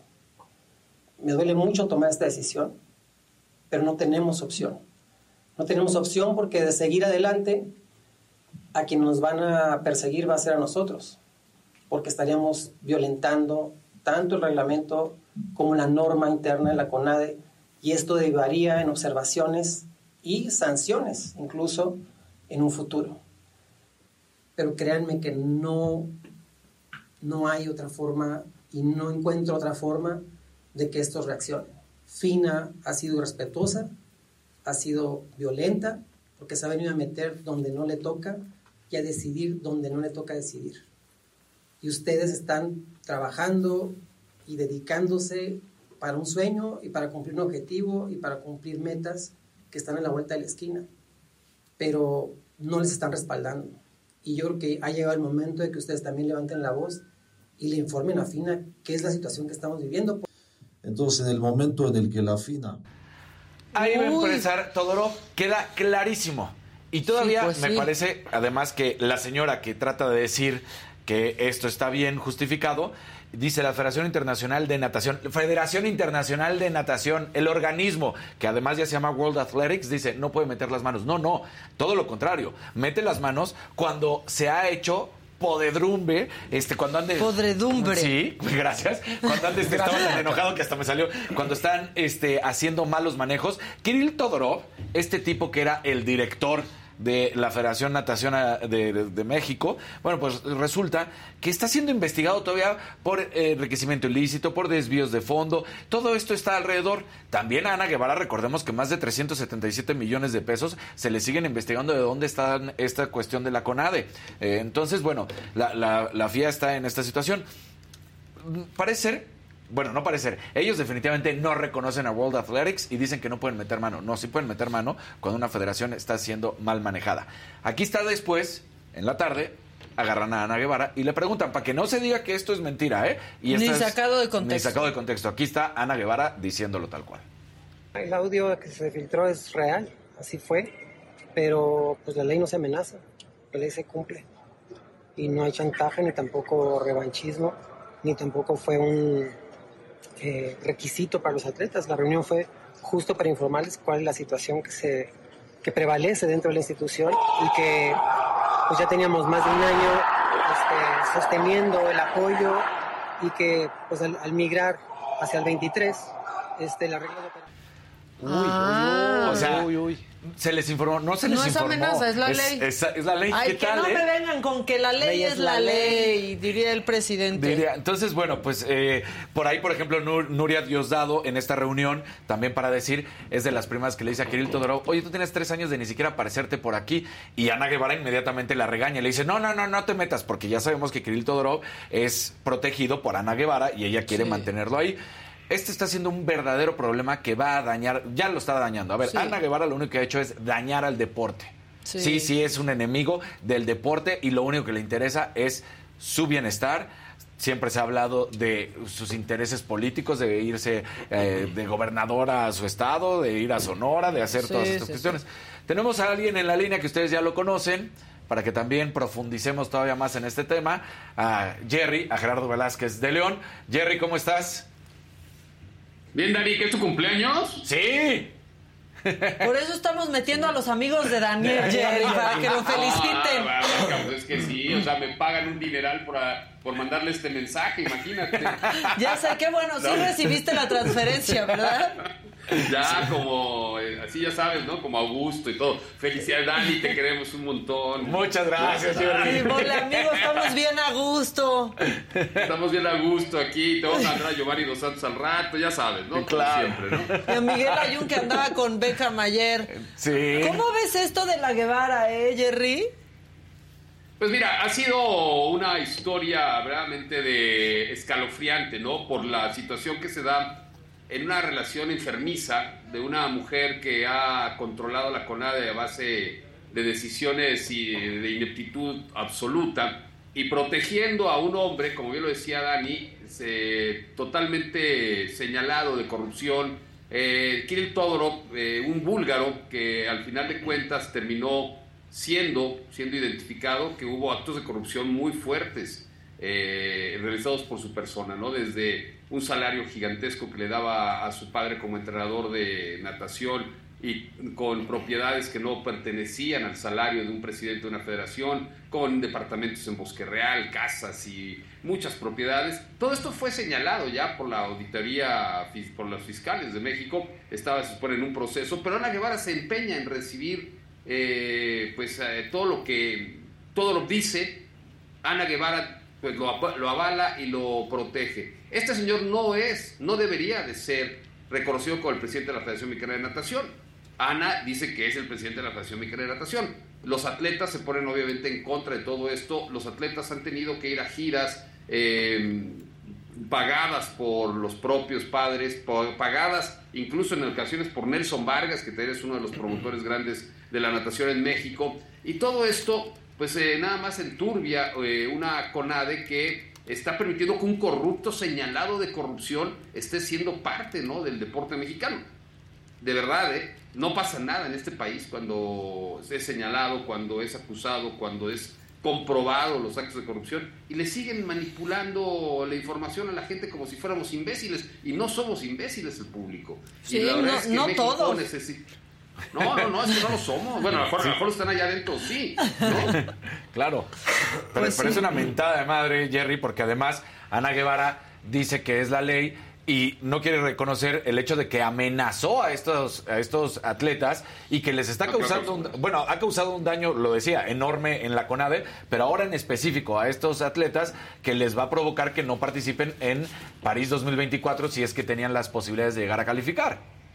Es terrible, es terrible, Dani, de verdad. eh, no se puede creer, y no se puede creer que de verdad de un, un puesto que ha sido muy, muy señalado, ¿no? Como la directora general de la Comisión Nacional de, Depo- de Deporte, de Cultura Física y de Deporte, la CONADE, Ana Gabriela Guevara, que desde que empezó su mandato no estuvo bien, ¿no? Porque, por ejemplo, para ser director de la CONADE tendrías que haber tenido una licenciatura, en lo, en lo que es una cuestión de auditorías normales, ¿eh?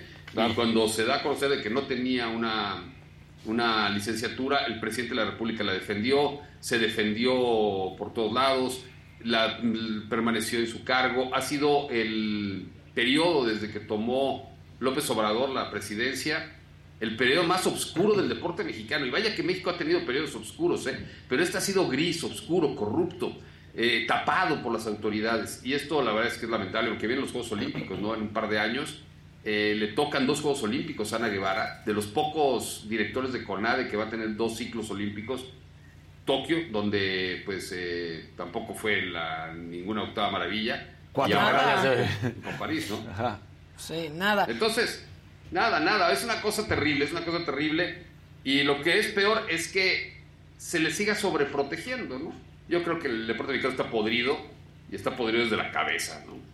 Pues Totalmente. sí, la verdad es que sí. Oye, y otro Y se chisme. pelea, espérame, y se termina peleando, además, y confrontando a Marijose Alcalá, diciendo Sí, que claro. ella prácticamente es la culpable, eh, que ahora que está la que enfrente... va entrando, aparte. Sí, la que está enfrente del Comité Olímpico Mexicano. Y esto es porque va en contra de todo lo que quiere Ana Guevara a su favor. Pues sí. Y, y luego el otro chisme en donde también hay así tanta grilla, aquí estamos siguiendo la novela, el nuevo técnico de la selección mexicana, ¿dónde está? ¿Quién es, Jerry? Mira, está en México, Ok, está en el norte, ok. pero no se atreven a decirlo. Porque el fútbol mexicano hoy va a dar una de, las- de estas conferencias de prensa que básicamente es el mea culpa, ¿no? Eh, salir yo de Luisa, no, es que fuimos muy malos durante cuatro años y somos, este, pero lo vamos a reconocer que fuimos muy malos y que hicimos las cosas muy mal, pero ahora vamos a cambiar todo. De la noche a la mañana con una varita mágica vamos a cambiar todo. Y por eso tengo aquí junto al político Arriola que nos va a decir qué va a pasar. Entonces, a ver, Maca, vámonos por partes. Hoy no van a dar a conocer al técnico nacional. El técnico nacional está entre tres personas, no hay más. De hecho, te puedo decir que entre dos personas. Uno es Miguel Herrera, el otro es eh, Guillermo Almada, el técnico actual del Pachuca, y el otro que han querido ahí vender como una posibilidad como Marcelo Bielsa, que fue desechado y después como retomado por una cuestión más política interna de la Federación Mexicana de Fútbol para quedar bien ¿no? entre los socios, porque uno de los socios quería que estuvieran entrevistándole, lo, han entrevistado y se estarán en contacto. Pero bueno, al final la carrera está para Monterrey, para eh, Miguel Herrera, donde él vive, donde va a estar seguramente observando hoy una conferencia de prensa donde nada van a decir, a ver, fuimos muy tarados y ahora vamos a componer esto. Entonces, ¿cómo lo vamos a componer? Vamos a quitar extranjeros. Sí, pero ¿cuándo? ¿No? Claro. Porque aquí siempre dicen cosas, pero nunca dicen cuándo. Ahora vamos a quitar seguramente el repechaje. ¿Cuándo? Va a regresar el ascenso y el descenso. ¿Cuándo? Ah, maravillosa noticia, vamos a ir a la Copa América. No es cierto, van a ir a una Copa América que se está regresando a Estados Unidos por una cuestión de conveniencia económica, porque la Conmebol, que es el que maneja a Sudamérica, el fútbol sudamericano, este ente lo que va a recibir es toda la taquilla de Estados Unidos de la Copa América del 2024 a eh, cambio de que puedan entrar seis países de la CONCACAF. Dentro de ellos está México.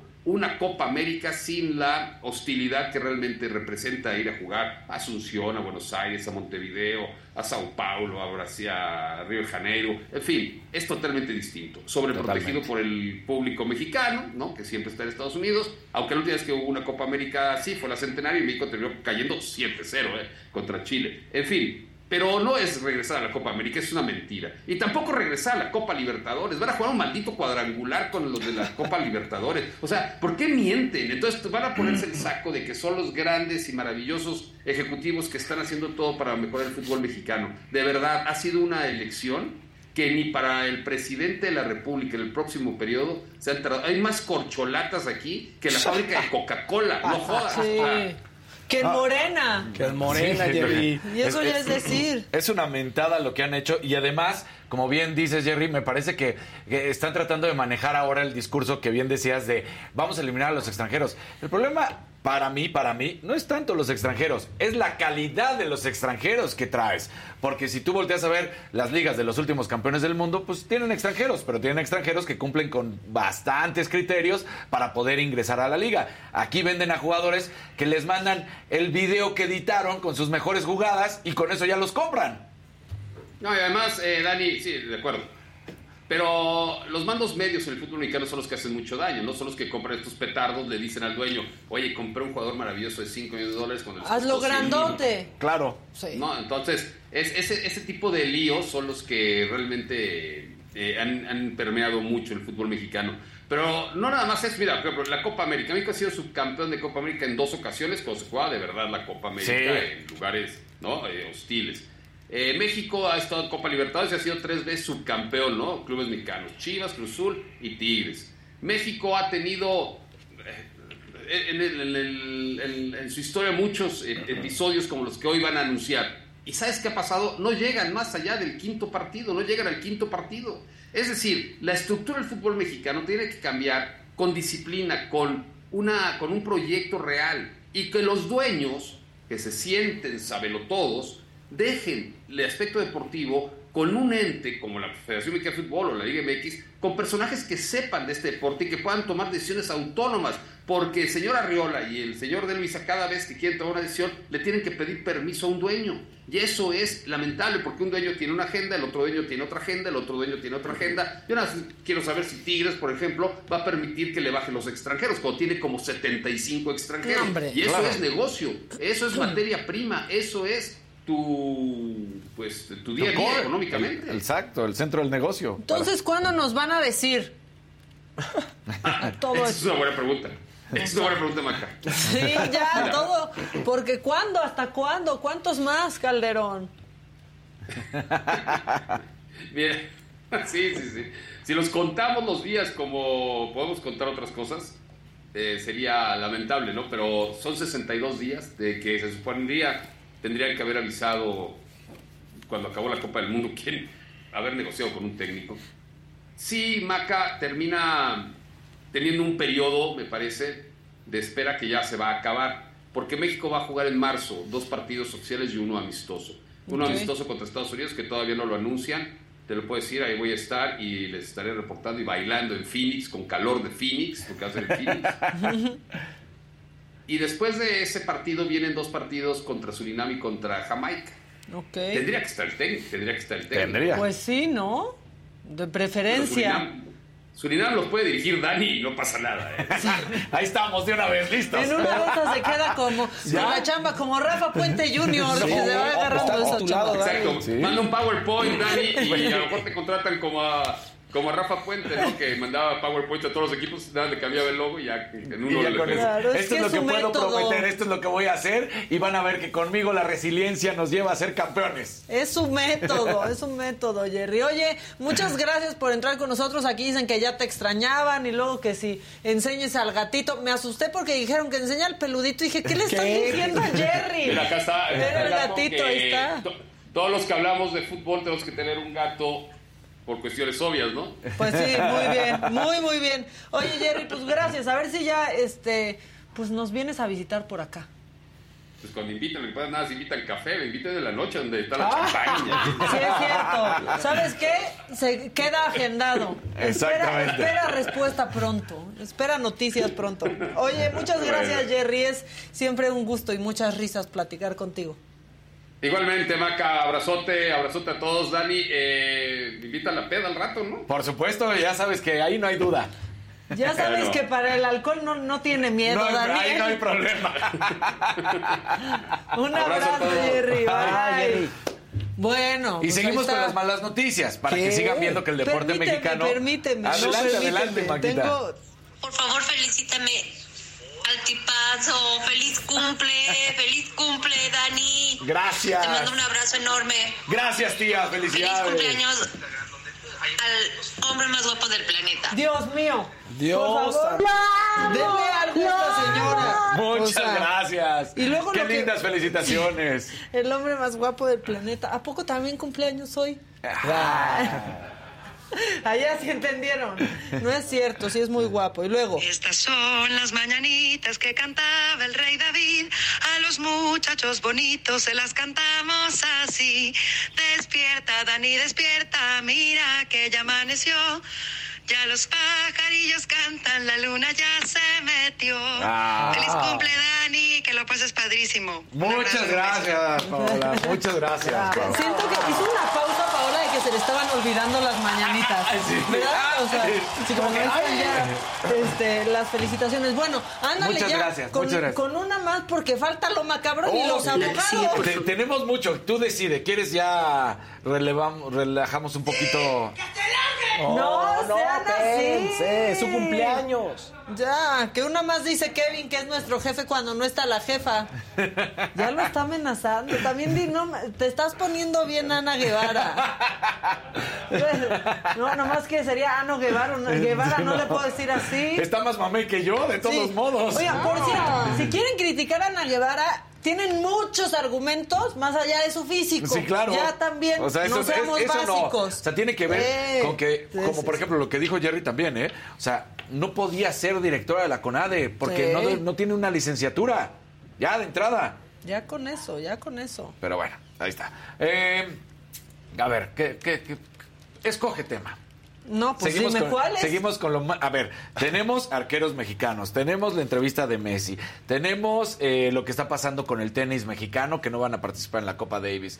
Tú dime, tú dime, ¿de qué quieres que Tú platiquemos? escoge, tú escoge el Ah, bueno. taquillero porque ya estábamos en 11 y vamos en 10.300. Ok, vamos a, bueno, vamos a terminar Ah. con una noticia totalmente fuera de- del deporte mexicano. Nos vamos a la Fórmula 1 porque parece ser que Mercedes dice, bueno, si Red Bull tiene una gran, gran táctica en una mujer que hace las cosas de manera espectacular, que es pues quien ha diseñado la estrategia para que sea campeón eh, tanto Max Verstappen y en tercer lugar Checo Pérez, que es Hannah Schmidt. Pues ahora nosotros vamos a contratar a nuestra ingeniera. Y entonces van por Rosie Waite. Y entonces Rosie Waite va a ser la nueva directora de Mercedes que va a estar encargada de la estrategia. ¿No? Toto Wolff sigue siendo el director. de Muy bien. Pero ella es la de estrategia, ¿no? Entonces dicen, vamos a ver si con Rosie Waite vamos a poder pelearle a Pues wait and see. Exacto, wait and Ah. see. Vamos a ver si podemos pelearle, porque, bueno, pues ella tiene un poco de la misma similitud de historia que Hannah, que pues ya sabemos, ambas estudiaron en la Universidad de Cambridge en el periodo 2005-2009, además las dos han estado inmersas en el deporte motor, han tenido una trayectoria en ascenso, aunque eh, Wade tuvo que separarse un par de años porque pues tuvo a sus pequeños, se embarazó, tuvo a sus hijos, regresó y entonces ahora para esta campaña que viene, 2023, es la nueva encargada de las estrategias de Fórmula 1 de Mercedes y dicen, con esto, bueno, pues como ya nos dimos cuenta que Hannah Schmitz lo hacía de manera espectacular y pensaba fuera del- de la caja, vamos a pensar que Wade va a poder hacer lo mismo. Así que apuestan por una mujer para ver si también tienen los resultados esperados. Pues ojalá Muy que sí. bien. A Pues ver, muy bien. ¿No? Se veían muy pro las imágenes. Que Ahí se la- estaba, ahí estaba. que Pues se la traigan para el metro. Exacto. Para que haga toda la logística. Bueno, ahora sí, si me lo permiten. Claro. Por favor. Es momento del macabrón. La que sigue, por favor.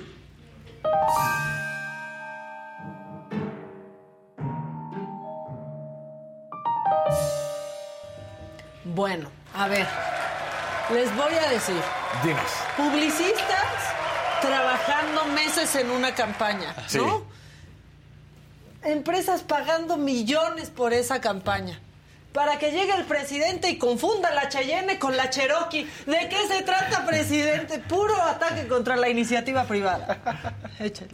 Imita a tu primo. ¿No ves que ya anda en una Cherokee? Y la Cherokee, apá. ¿No ves la Cheyenne? Y la Cheyenne, apá. También andan, también andan en Cherokees. Claro, No más que en Cheyennes. En Sí. Cheyennes luego andan otros. Eh, sí, sí, sí, Este, sí. Pero ahí, y la Cherokee, apá. Y la Cherokee. los de Jeep a huevo. Yo ni, ni hice esa campaña y me menciona el presidente. Bueno, este, ayer les platicamos de esta historia, ahora sí que acompáñenme a ver esta triste historia, de la senadora Morosa, ¿se acuerdan de la Sí, senadora claro. Exacto. Ya se defendió. ¿Qué Ya sacó un comunicado con una, con una ortografía que aparte de que debes dinero, senadora, debes de regresar al kinder. No, debes de regresar a, prepi- a Prepri. Dice, en relación con los hechos manifestados por diversos medios de comunicación respecto a un supuesto atraso en el pago de la contraprestación derivada de un contrato de arrendamiento de un bien inmueble para uso de habitación, debo mencionar que he realizado las transferencias correspondientes y que tengo manera de demostrar esta afirmación, por lo cual hago un atento llamado a todas las personas que la señora Nora, ah, que la señora Nora Luz Chávez, ah, sin H, Ajá. ha extorsionado y amenazado y que además le debe dinero. Cuestión que debe ser de conocimiento de todos. Durante el tiempo en que E, ¿Eh? ¿Qué vas? como de Eh, festejo. EH, Eh, o sea, sí, estaba al revés, al Ajá. revés, por favor. He arrendado el inmueble, a diario le llegaban a cobrar dinero gente armada y solo porque me pude identificar como senadora toda poderosa, bueno, eso lo digo yo, pero solo porque me pude identificar como senadora, las personas se retiraban ya que realmente no conozco a la señora y meses después la inmobiliaria me quiso dar más detalles de ella. Su enojo es derivado de que quiere vender su casa pese a que descubrí que está hipotecada. ¿Y qué? ¿Eso qué? ¿Hay ¿Y eso qué? que puedes vender una casa Claro, hipotecada ¿a ti porque liquidas da? con el banco? Si No no, no, dan- no tienes las escrituras liberadas, senadora. Deberías de saberlo, pero si no sabes ni escribir, ¿qué vas a saber eso? Y hecha con materiales inseguros o de la denominada tabla roca. ¿Y qué? ¿Qué? ¿Cuál es el problema? ¿Y eso qué? Dice que tiene que aclarar que nunca ha sido requerida por alguna autoridad judicial y tienes fuero, por eso te vale. Claro. Para que comparezca en el supuesto juicio en mi contra, ni me ha sido requerido ningún pago ni desalojo por ningún juzgado. Por lo menos juzgado sí lo escribió bien, porque esta parece de las que escribe cajón con G, ¿no? Sí. Bueno, en ese sentido presentaré las denuncias en contra de quienes se han dedicado a difamarme. Denúnciame a mí también, senadora. Y a circular información falsa sobre la relación contractual que tengo con la arrendadora del inmueble. Debe, según escuché hoy, porque esta persona, Nora, habló con Ciro Gómez Leiva, cerca de 300 mil pesos ya. ¿Qué? Cerca de 300 mil pesos. pesos. debe ya. No, bueno. De todo, pues 300 mil pesos es su aguinaldo. Exacto. Pero además, eh, la defensa es, pero tú. Pero aparte, ¿por qué creen o sea- que pueden meterse a una casa y no pagar? Y si está hipotecada la casa que tú rentas a ¿Cuál ti, es ¿qué? el problema? Sí, Exacto. O sea, Ah, eso, no, pero es que ¿qué? ella, la tubería está mal, ¿no? Pues todas maneras tienes que pagar. O vete, no rentes Pero ahí. eres senadora, ganas más de 100 mil pesos al mes. Más de 100 mil pesos al mes. O sea, como 120 mil ganan por ahí.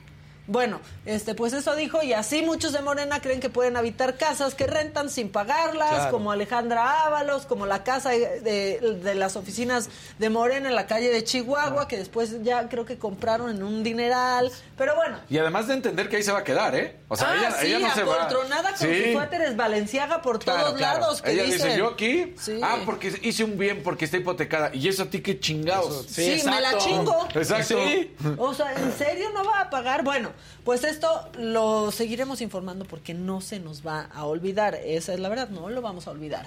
Y ustedes, voy a cambiar de tema, quizás sepan muchas cosas de Delfina Gómez. No sé, los diezmos que pidió en Texcoco, por ejemplo, o los desvíos millonarios de la SEP que acaban de salir, pero hay algo que ustedes no saben. Ni tú lo sabes, Fausto Ponce, ni tú, Daniel López Casarín, ni ustedes que nos están viendo. Ella protege animales. Ah, caray. ¿Por qué salen con estas jaladas? Soy protectora de los animales de compañía. ¡Ah, órale! ¿Y? Ah, bueno. Ajá. Ya, ya con eso tenemos aparte que parece que está ahorcando al perro. Pero, sí, parece que se lo está robando.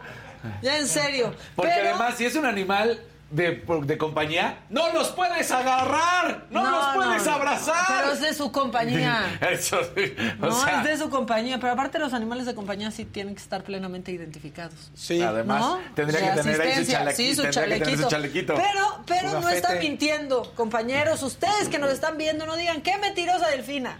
Nosotros sabemos que sí protege animales. De hecho, recauda hasta dinero para sus campañas y todo eso, ¿no? Ya lo supimos. ¿Sí se acordaron? Sí, claro. Sí, Ah, claro. Muy bien. Bueno, Ah, ¿querías el aplauso? Ah, Aplauso, por sí, favor, cómo no. por favor. De lo que está molesta que le digan que es una delincuente Claro, electoral, ¿no? Que dice, sí. yo no soy. No, no, sí eres. Sí, pues no, Sí. protege a los animales. Bueno, ayer en la Cámara de Diputados fueron las reuniones plenarias de los distintos partidos y ustedes dicen, ¿qué es eso? Sí, porque todos dicen, hoy es la plenaria, pero no explican. Son las reuniones antes de que empiecen los periodos del Congreso para definir, pues, cuáles van a ser los temas que se van, que van a ser más importantes para cada uno en los próximos meses. Y cuando inició la plenaria de Morena, hubo una alerta de Chapulín. No. Sí, sí, No. no contábamos con su astucia, pues presentaron a Justino Arriaga. ¿Quién es? ¿Que Un era diputado que era Ah. del PAN y se va Morena porque sus convicciones les valen madre, solo lo que les conviene. Aquí está cuando lo presentan, que se ve, o sea, en serio hasta como que quiere que le baje la manita a Mier. Es- vean, vean. Su aprobación, compañeros, para que acepten la incorporación de Justino Arriaga, diputado federal de Guanajuato, a la bancada de nuestro movimiento, de nuestro partido Morena. Pero si todavía ni te votan. Bueno, bienvenido, acá está. Muchas gracias. Le quiere levantar la manita y él como que dice, no, no, pero- espérate, no, ya me chivié, ya, Ya, me chivié, ya. ya. Tal vez tuvo un poquito de vergüenza este Al fin. expanista, ahora morenista, ¿no? Al fin tienen los mismos ideales, ¿no? Sí, o sea, la derecha y la izquierda, o sea, a favor de las libertades, de que las mujeres decidan su- sobre su cuerpo. Es lo mismo el PAN y Morena, al parecer. Bueno, después le preguntaron a Nacho Mier si había más que iban a dar el cambio, que se iban a purificar para irse de otro partido a Morena. Básicamente le dijeron que si tenía lista de espera de Ajá. los que iban a, a chapulinear, y esto dice Nacho Mier. Con relación a que hay otros que tienen la intención de migrar de otros grupos parlamentarios a Morena, quiero decirles que están en plena libertad. Yo no quiero anticipar nada porque, sino que les comunico después. ¿Para qué, qué nota voy a dar? Si no, luego en qué programas me van a sacar si doy toda la nota ahorita. No, Nacho bueno. Mier ya está muy, muy presente en lo macabrón. Pero bueno, aquí estamos celebrando que ya se acabó en, eh, pues enero, se va hoy y pues fiesta, fiesta el lunes, ¿cómo no? Hasta tal vez Casarín nos puede contar. Échale.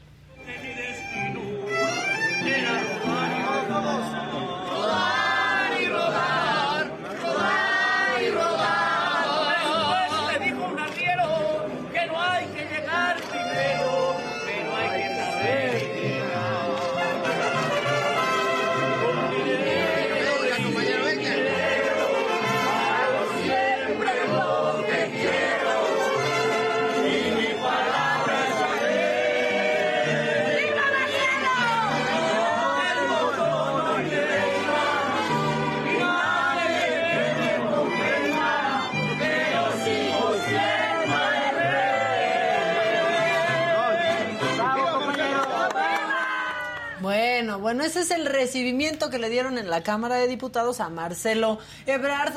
Esto, pues previo a su reunión con Morena. Así me gusta ver cómo trabajan nuestros impuestos, pagándole a los mariachis. Oigan, pero le hicieron hasta una composición. mi canal, él es el bueno, tú me lo apuestas, vamos a celebrar, la gente está puesta.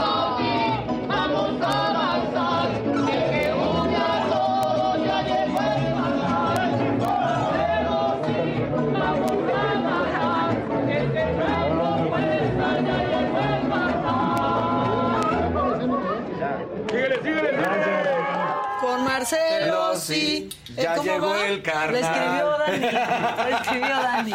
Pero sí, tienes razón. Creo que, creo que Monreal es mejor para eso, ¿no? Pues, o sea, prefiero el ska que ahí al mariachi. Ni siquiera es el gamamil, no. Saludos a ese mariachi.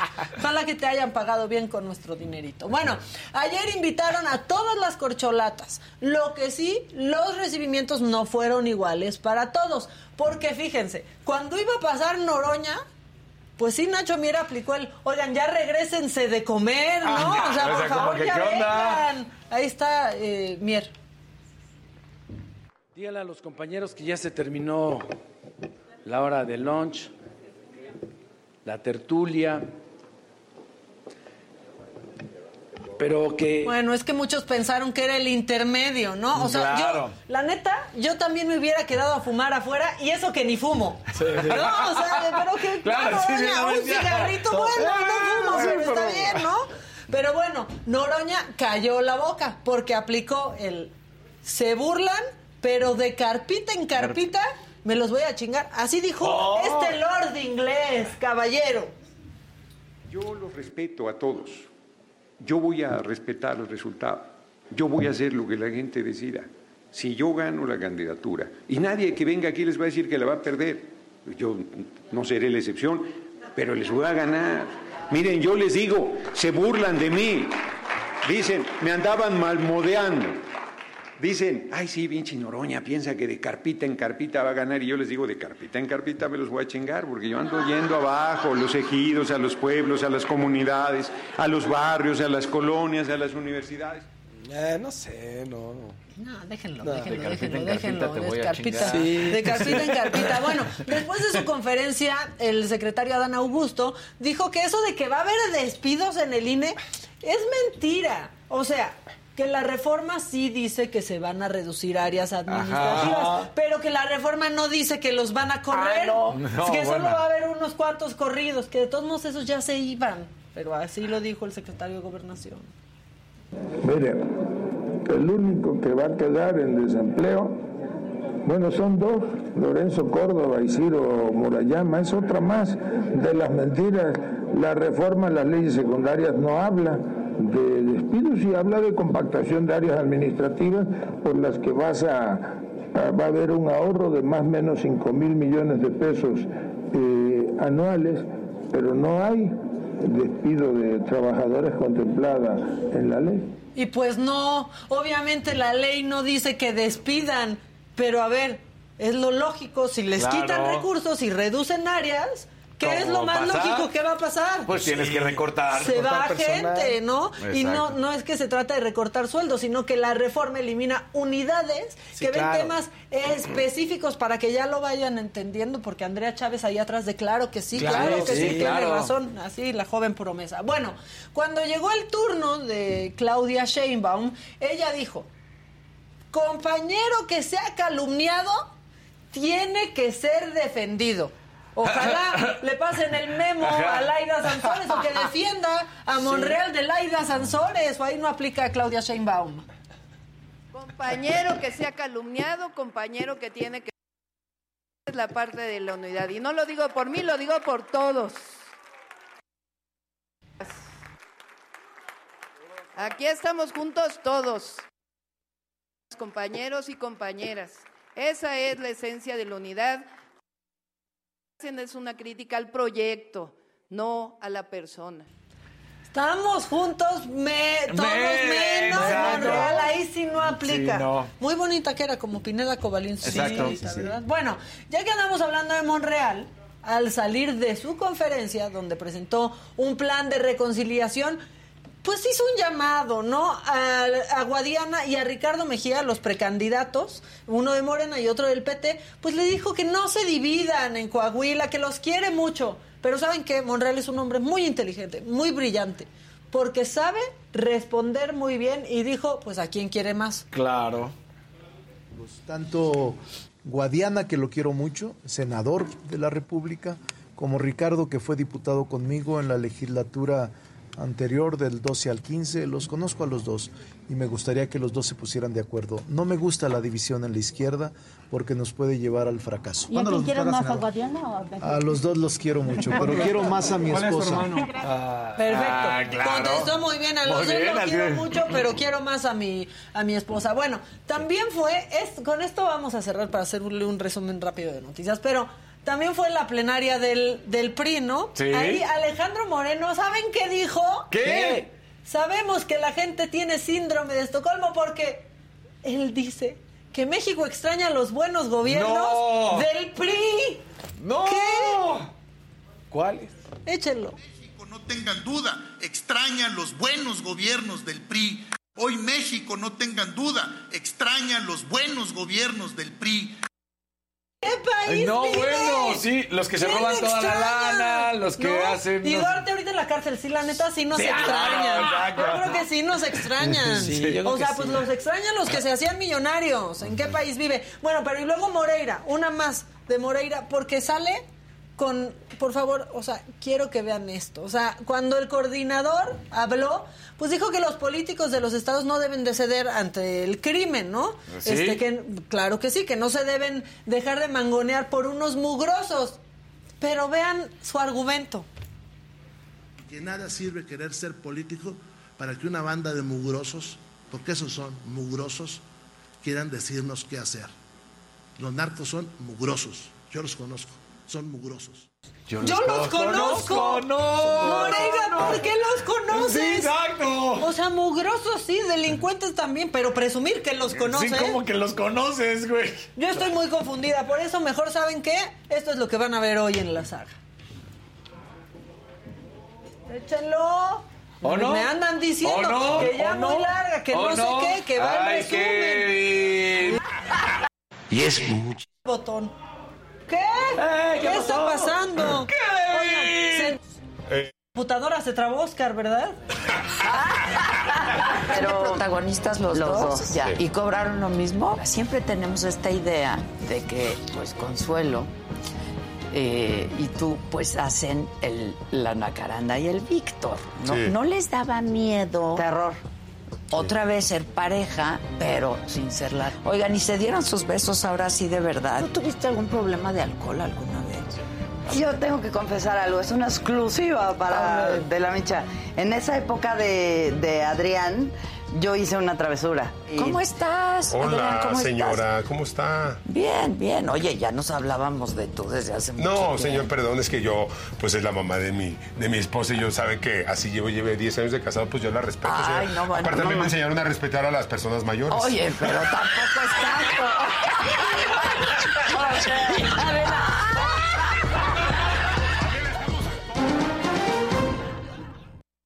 Bueno, pues así las cosas y vámonos rapidísimo con un resumen de lo que está pasando porque tras ser considerado precursor de la 4T, hoy el presidente Andrés Manuel López Obrador dijo en la mañanera, en la mañanera, perdón, que Cuauhtémoc Cárdenas es su adversario político por el apoyo que ha mostrado al colectivo por México, que está integrado por políticos, académicos, activistas de la oposición y toda esa bola de conservadores. Y es muchísimo mejor saber quiénes son realmente los adversarios que enfrentar a simuladores. En política sí, si él asume una postura de este tipo. Lo estimo mucho, lo respeto, lo considero precursor de este movimiento, pero estamos viviendo en un momento de definición. Son adversarios. Bueno, y ayer en Estados Unidos, durante el juicio contra el exsecretario de Seguridad Federal, Genaro García Luna, Oscar Nava Valencia, el lobo, ex líder del cártel del milenio, reveló que le pagó 10 millones de dólares para obtener protección e información de grupos contrarios. Justo sobre este tema en la mañanera, el presidente también dijo que México pues va a seguir peleando los bienes del exfuncionario. Y es lamentable que haya quienes defiendan este estilo de actuar, este proceder. ¿Cómo vamos a salir adelante como país? ¿Cómo vamos a llegar a una sociedad mejor? Y las nuevas generaciones, afortunadamente, se están dando los cambios en México.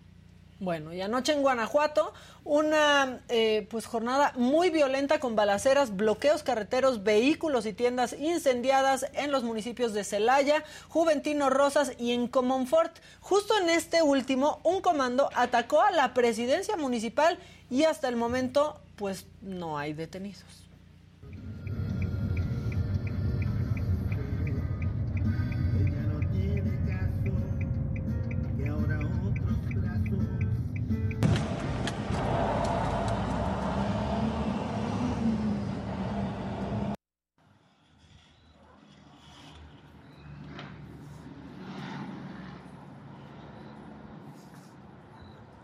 Y en Acayucan, en Veracruz, en menos de dos horas, hombres armados atacaron cinco inmuebles ubicados al sur de la ciudad. Primero, los delincuentes balearon un depósito de cerveza, luego dos casas y después una tienda. En este caso, pues tampoco hay detenidos. Chale.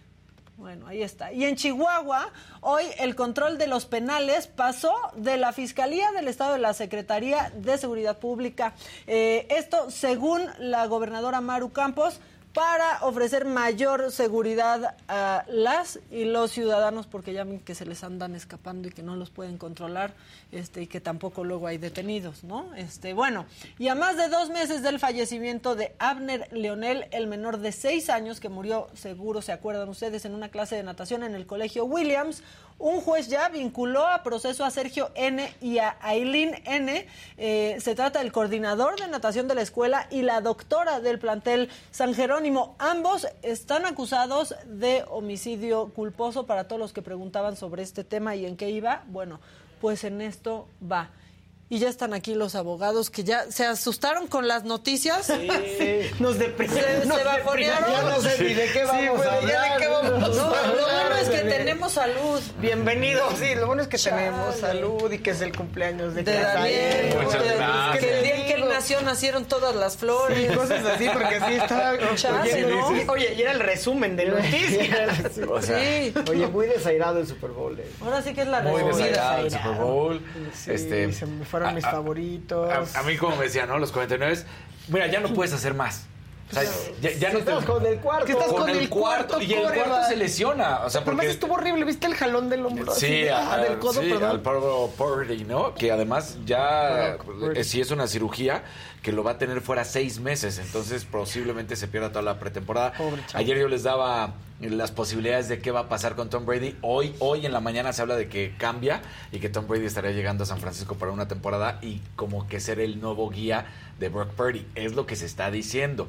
Pero la realidad que- es que, ¿ya qué Sí. haces cuando estás jugando con el cuarto coreback y se lesiona? Ya, Oh. pues dices, ya, ya. No, nos andamos deprimiendo. Oye, hasta eso me deprimió mis 49 Chale. fuera, luego Sí, y ese Cincinnati también la tuvo, ¿eh? final, O sea, un Cincinnati la tuvo. ese partido, ese fue culpa del arbitraje. Del arbitraje siempre. En los dos hubo arbitraje muy favorable, por ejemplo, de Kansas, muy favorable, y en el otro muchas veces arrancaba en falso eh, Filadelfia y nunca marcaron. nunca marcaron nada. Nunca. Entonces hubo mucho arbitraje a favor de Filadelfia y muchísimo a favor de Kansas. Eso sí. Pero lo que destazó el juego fue el- la, cu- el- la jugada de cuarto down que jugaron, que Sí. no escucharon. O sea, y debe haber una regla que si no la paras, ya no la paraste, ¿no? Sí, de acuerdo. No, no. Si no Bueno, te rías, no es entonces- Oh, Fausto. sí. Oye, Bueno, Porque ya más es vamos a cierto, hacer- ¿no? juego de palabras. Sí, cosas buenas como que mañana es febrero, ya por fin. Claro. O sea, ya se acaba Yo enero. escuchaba ayer, de cuántos días más vamos ¿Cuánto en más enero aquí 45. atrapados? O sea, Se, siempre se siente muy largo. sí, no enero. solo para Genaro García Luna Quien sea que lo haya enero, diseñado, ¿no? a lo mejor fue un problema de diseño. Sí. Febrero debía haber estado primero. Al revés, que dure menos y llegue la 28 días, a veces quincena. 29. Sí, ya en serio. o sea. Yo, yo sí podría querer dinero, es mi un cumpleaños, sí. obviamente, pero, Pues sí, perdónanos, pero sí no, es complicado. Daniel. 30 de enero. Mi madre cumplió el 25 de enero. Está muy celebrada. Estoy agotada por las celebraciones de los 70 años de mi madre. Es que son bueno. 70, Le mando un enorme sí, abrazo y felicitación grandes. Pública. papá el año pasado cumplió 70. Sí, ya ves. Mira, Pero una ya ves, muy bien, energía, no ha parado de festejar la Tú señora. también felicites a tus, a tus familiares porque aquí nadie lo hace más que Daniel y nos hace quedar mal. Yo Qué bueno que tú veces, también. ¿eh? Tú Veces también. No, y la acuérdate, manda abrazos, Besos, besos, besos, sí, nos hace quedar muy mal a todos. Sí, ya. La verdad. Bueno, ¿de qué vamos a hablar? Pues vamos ¿De a de hablar García de Luna? México ante la Corte Interamericana. Primero, empecemos por, Por México ese, ¿no? y podemos por menos- regresar. ¿O quieres empezar con el hilando las bonitas con oye, hilando la- las no- la- el resumen Hilán, de hilando. noticias? Hilán, Hilán, hilando. hilando. Hilán en Milán. Me parece que está bien. En Milán, hilando las- el corte Gar- informativo. García Luna, a ver, este, un, un pequeño resumen nada más de, cómo vemos el tema. De cómo vamos. Parecería a simple vista que, el, que la fiscalía no tiene evidencias concretas en contra de García Luna. Sí. Y creo que eso es un. Y, y el pensar que el asunto en contra de García Luna es un asunto débil, creo que es un error.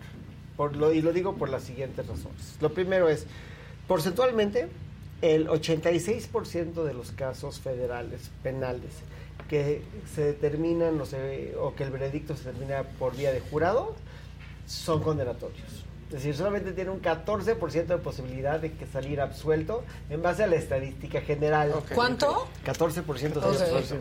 Y que ese es el juzgado, no, no juzgado, El jurado. el jurado, El más, jurado. el más bravo, ¿no? En, en, en, en la corte, perdón, la O corte sea, más la brava, ¿no? corte para el, pero eso ya es como para la imposición de la pena, ¿no? Sí, Este, sí, sí. O sea, porque al final O está siendo juzgado pena. Sí. por un jurado de sus De pares, ciudadanos. ¿no? De ciudadanos, que pasa es que la, la- la tarea. Este distrito federal es como el de las superestrellas.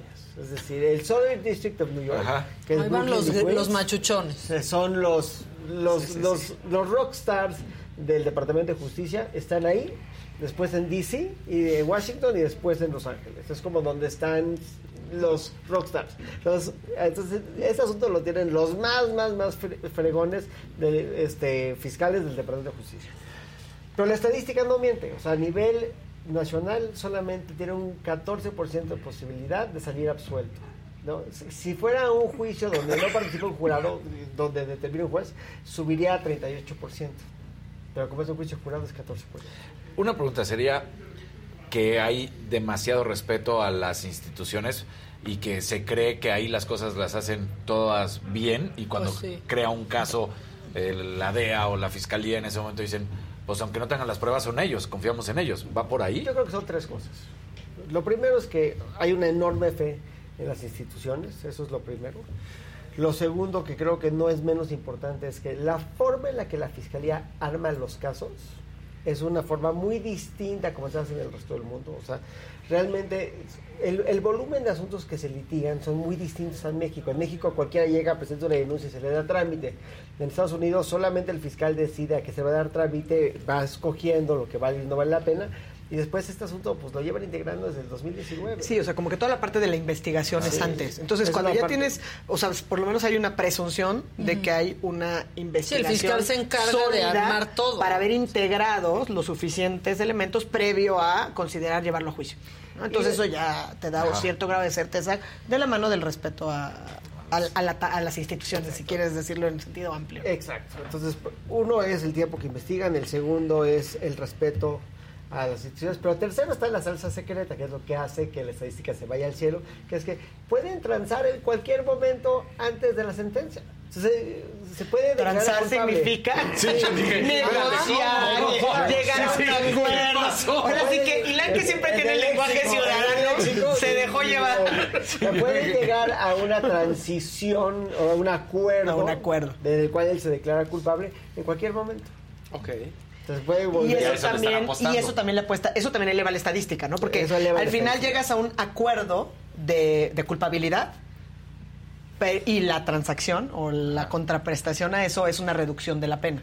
¿No? O te vuelves un testigo o- o te vuelves un testigo protegido. protegido. O sea, hay una serie, ¿no? Una gama así como infinita de las atribuciones que tienen los fiscales, ¿no? Para llegar a este tipo de acuerdos. O sea, como lo que pasa con el grande, ¿no? O sea, él, pues, si llega a suceder. Genaro García Luna podría ahora ser su nuevo testigo contra alguien más. contra alguien más. Ah. Que eso es algo que incluso Ilan creo que en algún momento pusiste sobre la mesa Sí, que sí, eso, previo a ¿no? que iniciara eh, eh, el juicio, ¿no? O sea, porque decía Gente perseguida que por- gente ¿no? perseguida, etc. Por él. Entonces, pues sí es interesante y son me gustó eso de la salsa secreta que es justo porque les da esa amplia una manga bastante ancha para poder acabar de, de hacer estos Si la salsa secreta es, para que la estadística se vaya al cielo, es que el noventa y tanto por ciento de los asuntos tienden a llegar a, A un arreglo. A un arreglo. Y no importa que haya empezado el juicio, o sea, porque eso también es bien interesante. No es como que si ya llegaste al juicio, ya empezó, entonces hay estos acercamientos que a veces alcanzamos a ver, ¿no? En las películas o en las series, ¿no? Un poco donde te, te llaman a la oficina y vas pues con el de- abogado defensor y se sientan las partes y pueden llegar a un acuerdo.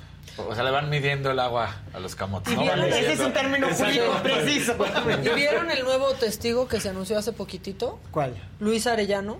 Es el policía federal que estuvo asignado al Aeropuerto Internacional de la Ciudad de México y arrancó diciendo pues cómo era que se permitía el tráfico de drogas en el aeropuerto de no la Ciudad pro- de ese no era México. testigo protegido, este era No, testigo normal. no, este exactamente, testigo- es que las normal. cambian, es decir, au- aunque hay una etapa de descubrimiento que es discovery en inglés, se dice que yo te enseño mis pruebas. Si yo tengo un testigo que yo quiero presentar durante el juicio, le tengo que avisar a los abogados tres días antes. Pero si es un testigo protegido, 24 horas. Claro. Y la evidencia, que puede ser grabaciones, fotos, videos, Llega ahí. la evidencia está en una caja fuerte que tiene el juez, sellado, que el juez no lo puede abrir, o sea, no, no lo abre hasta el día de la audiencia. Entonces puede haber muchas sorpresas. Entonces, a mí me cuesta mucho trabajo creer que la fiscalía está llegando a una acusación de esta magnitud, a un juicio, y va a ser un oso. No van a Claro. ser un No, oso. no van a ser un No, o sea, eso es Y- increíble. no, no, ni nada más por el, ni por el perfil, ni por el tiempo que lleva la preparación, ni por las estadísticas, ni porque son los Y- y rockstars aparte no es un de tirito de ese tamaño. Sí, no es un tirito pequeño, sí, ¿no? este, Eh, o sea, este, este está poniendo en tele. Este es un juicio en el que México está en juicio. Está en el banquillo de los Nosotros estamos en juicio, ¿no? El juicio es sobre la calidad de nuestros funcionarios públicos, eh, mínimo en esos gobiernos, ¿no? En, Sí. contra- en la lucha contra el narco. Entonces, yo creo que eso es muy importante. Ahora, lo que ha pasado hasta ahorita es que lo que declara el grande, lo que declararon ayer, es, esas declaraciones que son declaraciones de yo vi, yo hice, que, que- que son, digamos, testimonios de primera o de segunda mano, porque unas fueron este, no admitidas. Sí, como referencia, ¿no? Por Porque ser hearsay, hearsay. por ser hearsay. Yo creo que esta parte, acuérdate que es un juicio de dos meses y medio. Por Híjole. Ocho semanas. Sí. Vamos que apenas en la semana. Sí, es la segunda o tercera. segunda, ¿no? tercera. Entonces, esta parte al principio de los juicios son para darle un colorido al jurado de cómo funciona este, lo, lo digo con mucha delicadeza, ¿no? Pero con ese narcoestado que está planteando la Fiscalía de Estados Unidos, porque le dices, hay una narcocorrupción, hay un narcosistema. Este narcosistema, pues eh, eh, los Beltrán pueden secuestrar a García Luna, ¿no? O lo, o lo recogen en Perisur y lo llevan a una iglesia, a una casa cerca de una iglesia este, del sur de la ciudad a hablar con él. Y todavía dice el grande, para el Barbas nada era imposible o nada es imposible, ¿no? O sea, él todo lo podía lograr. Yo creo que esa es una etapa de, de un gran colorido. Me cuesta mucho trabajo pensar que vamos a llegar al final de, esta, de este juicio sin algún dato de evidencia dura, como podría ser una grabación. Inclusive se de- declara el grande que Arturo Beltrán grababa las conversaciones que tenía por radio con este con Genaro García Luna. Él fue acribillado, si no me equivoco, en Morelos. Sí. me imagino Sí. que algo han de haber encontrado ahí que estará en manos de, de la Marina o que haya pasado con sus este, a manos de la DEA. Esto se va a poner muy interesante y creo que es un error pensar que no tiene evidencia dura el- la fiscalía. Y lo interesante es que pues no sabemos dónde va a topar, porque de que pequeño está fugado en Israel, pues eso es un dato ya existente, ¿no? Palomino está en la cárcel en México, eso ya lo sabemos. Genaro García Luna está por un proceso del cual muy probablemente será condenado, también lo sabemos. Pero ¿qué hay detrás de esa otra puerta? Y es lo que dice este López Obrador. Dice, bueno, pues este dinero llegaba hasta los pinos, eso no lo sabemos, pero va a ser muy interesante ver hasta dónde llega esta, eh, pues, este camino tan enredado, ¿no? Sin duda. ¿Fui elocuente? Muy elocuente. Siempre. Muy Que claro. lo cuente. O sea, Que lo cuente, que lo cuente. Se va a poner mejor esto. se va a poner Sí, porque esto es como la parte de la presentación, digamos.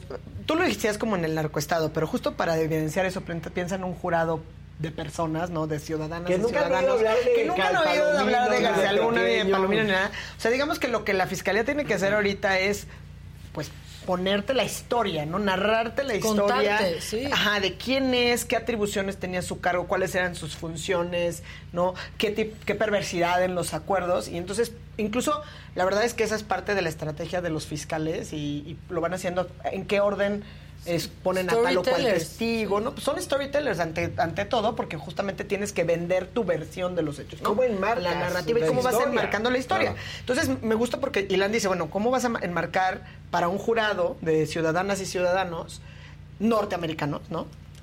Tienes que hacer el contexto del narcoestado, digamos, de tu vecino país y del alto funcionario que estás en ese momento en el banquillo de los acusados, ¿no? Entonces, que creo que eso es interesante y por eso toma tiempo cómo van construyendo y cómo van avanzando. Entonces, Otra- ese es como el tema uno, ¿no? Sí, Otra sí, cosa sí. que Y una decir. cosa para pasar a lo que nos ataña. Es importante que tengan en cuenta dos puntos de vista. Un gran punto de vista es decir, bueno, todos los que están declarando en contra de García Luna son delincuentes. Eso nadie, o sea, nadie dice que no, ¿eh? Sí.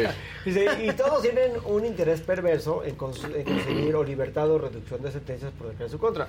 Eso está bien, nadie está diciendo que no. está diciendo que no. Pero tenemos que entender sistémicamente cómo funciona la fiscalía en Estados Unidos históricamente, desde antes de Al Capone. O sea, en Estados Unidos se premia al colaborador.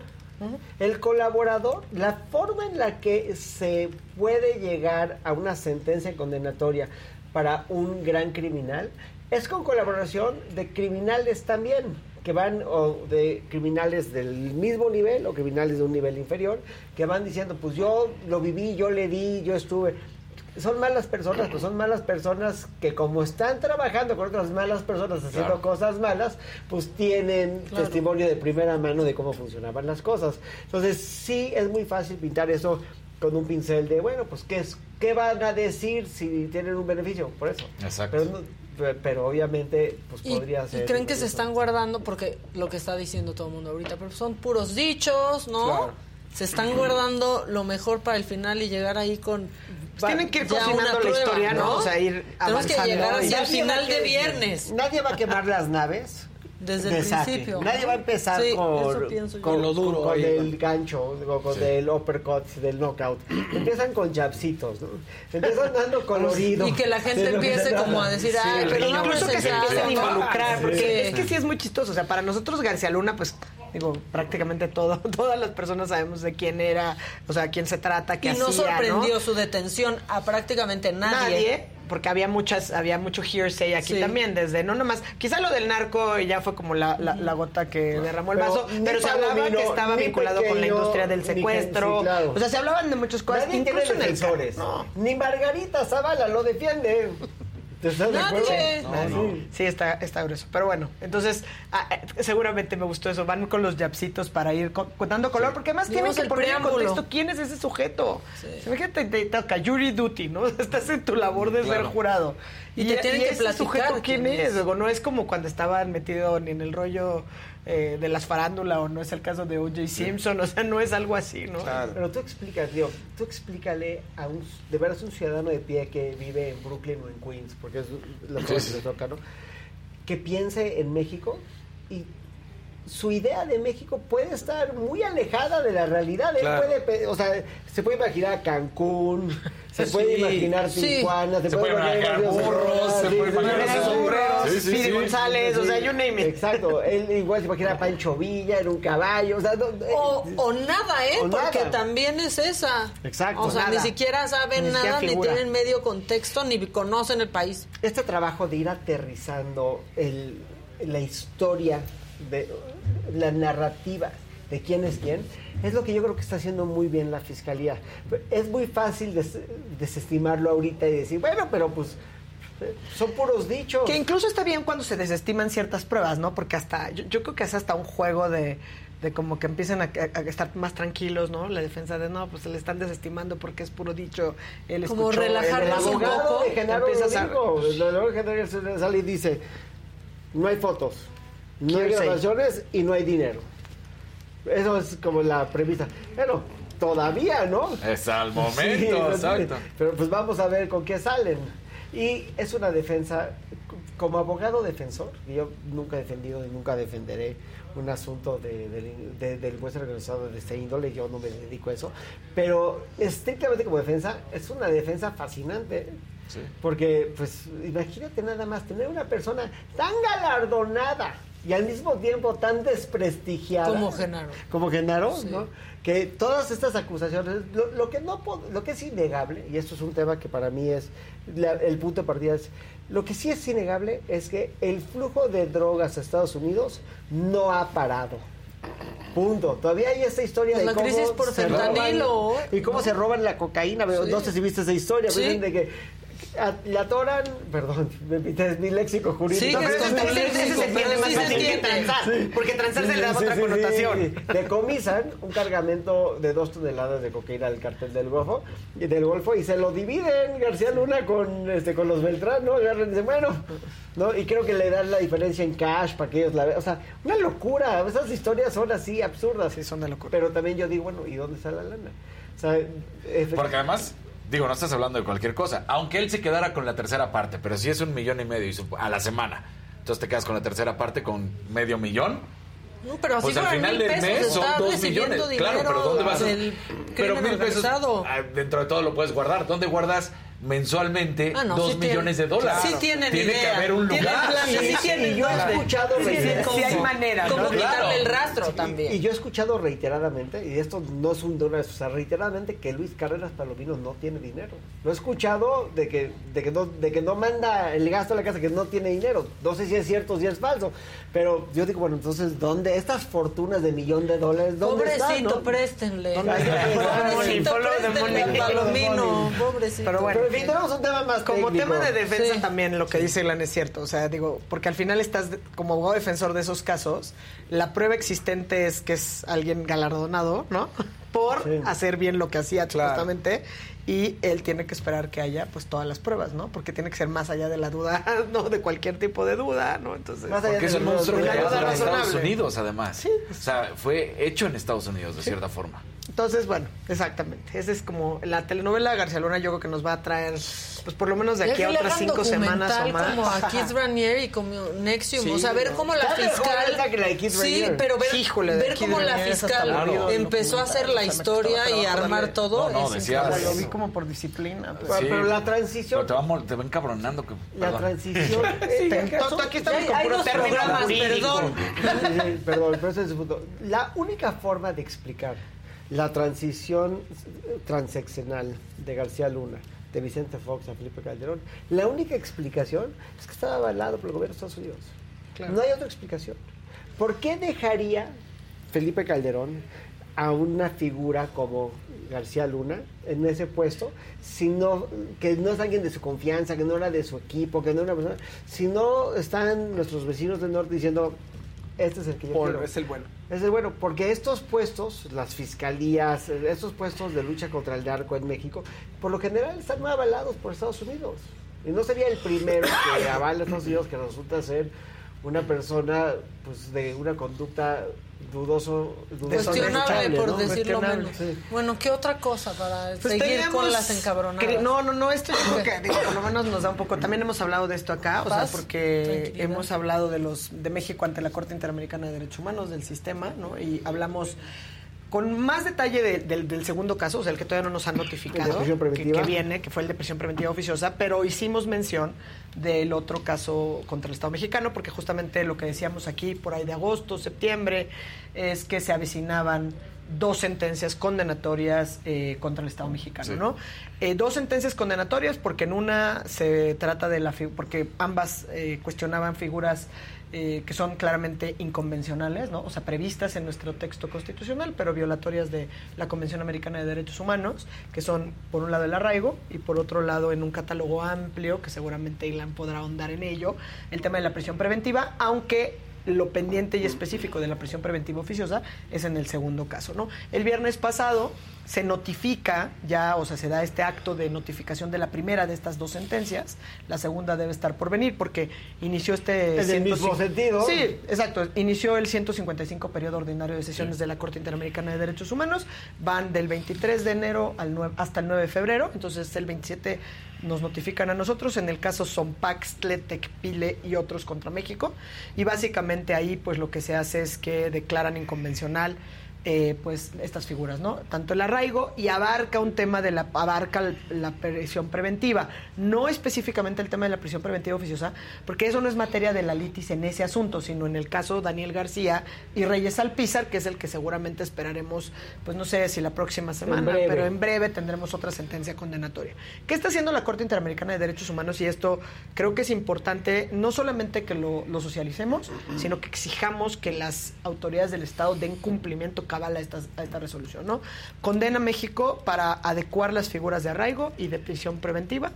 eh, con el marco de la Convención Americana de Derechos Humanos. ¿no? Es decir, básicamente está diciendo México como Estado es responsable frente a la Corte Interamericana de Derechos Humanos por violar la libertad de, de- la libertad personal y la presunción de inocencia En estas dos por la aplicación de estas dos figuras, ¿no?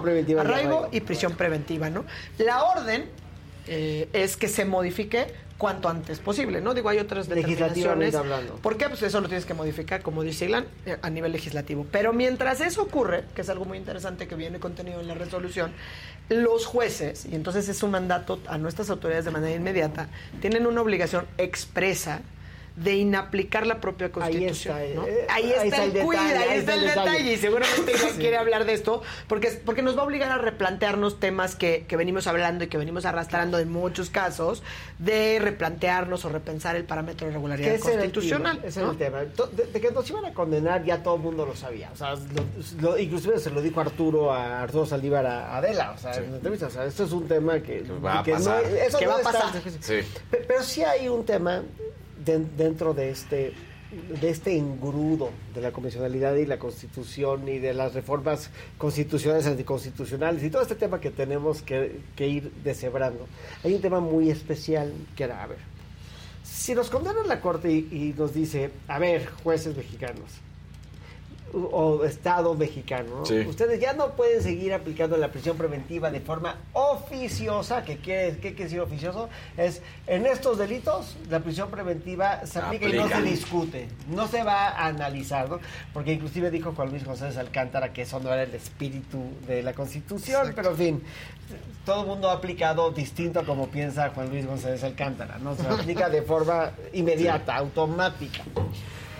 Entonces la pregunta es, bueno, si efectivamente nos condenan, entonces tendríamos que esperar a que se legisle de nuevo, que puede tardar años para dejar de aplicar la prisión preventiva de forma oficiosa, como dice el 19 constitucional.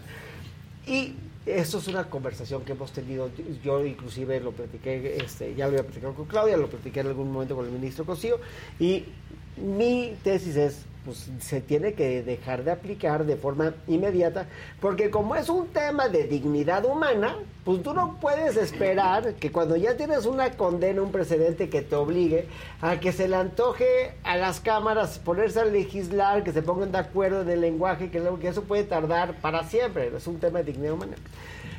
Esta sentencia lo que hace es que nos resuelve el problema.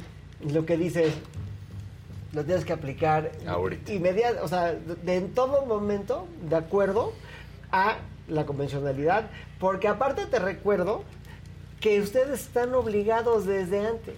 Ustedes ya están obligados. Entonces, ¿qué es lo que va a pasar?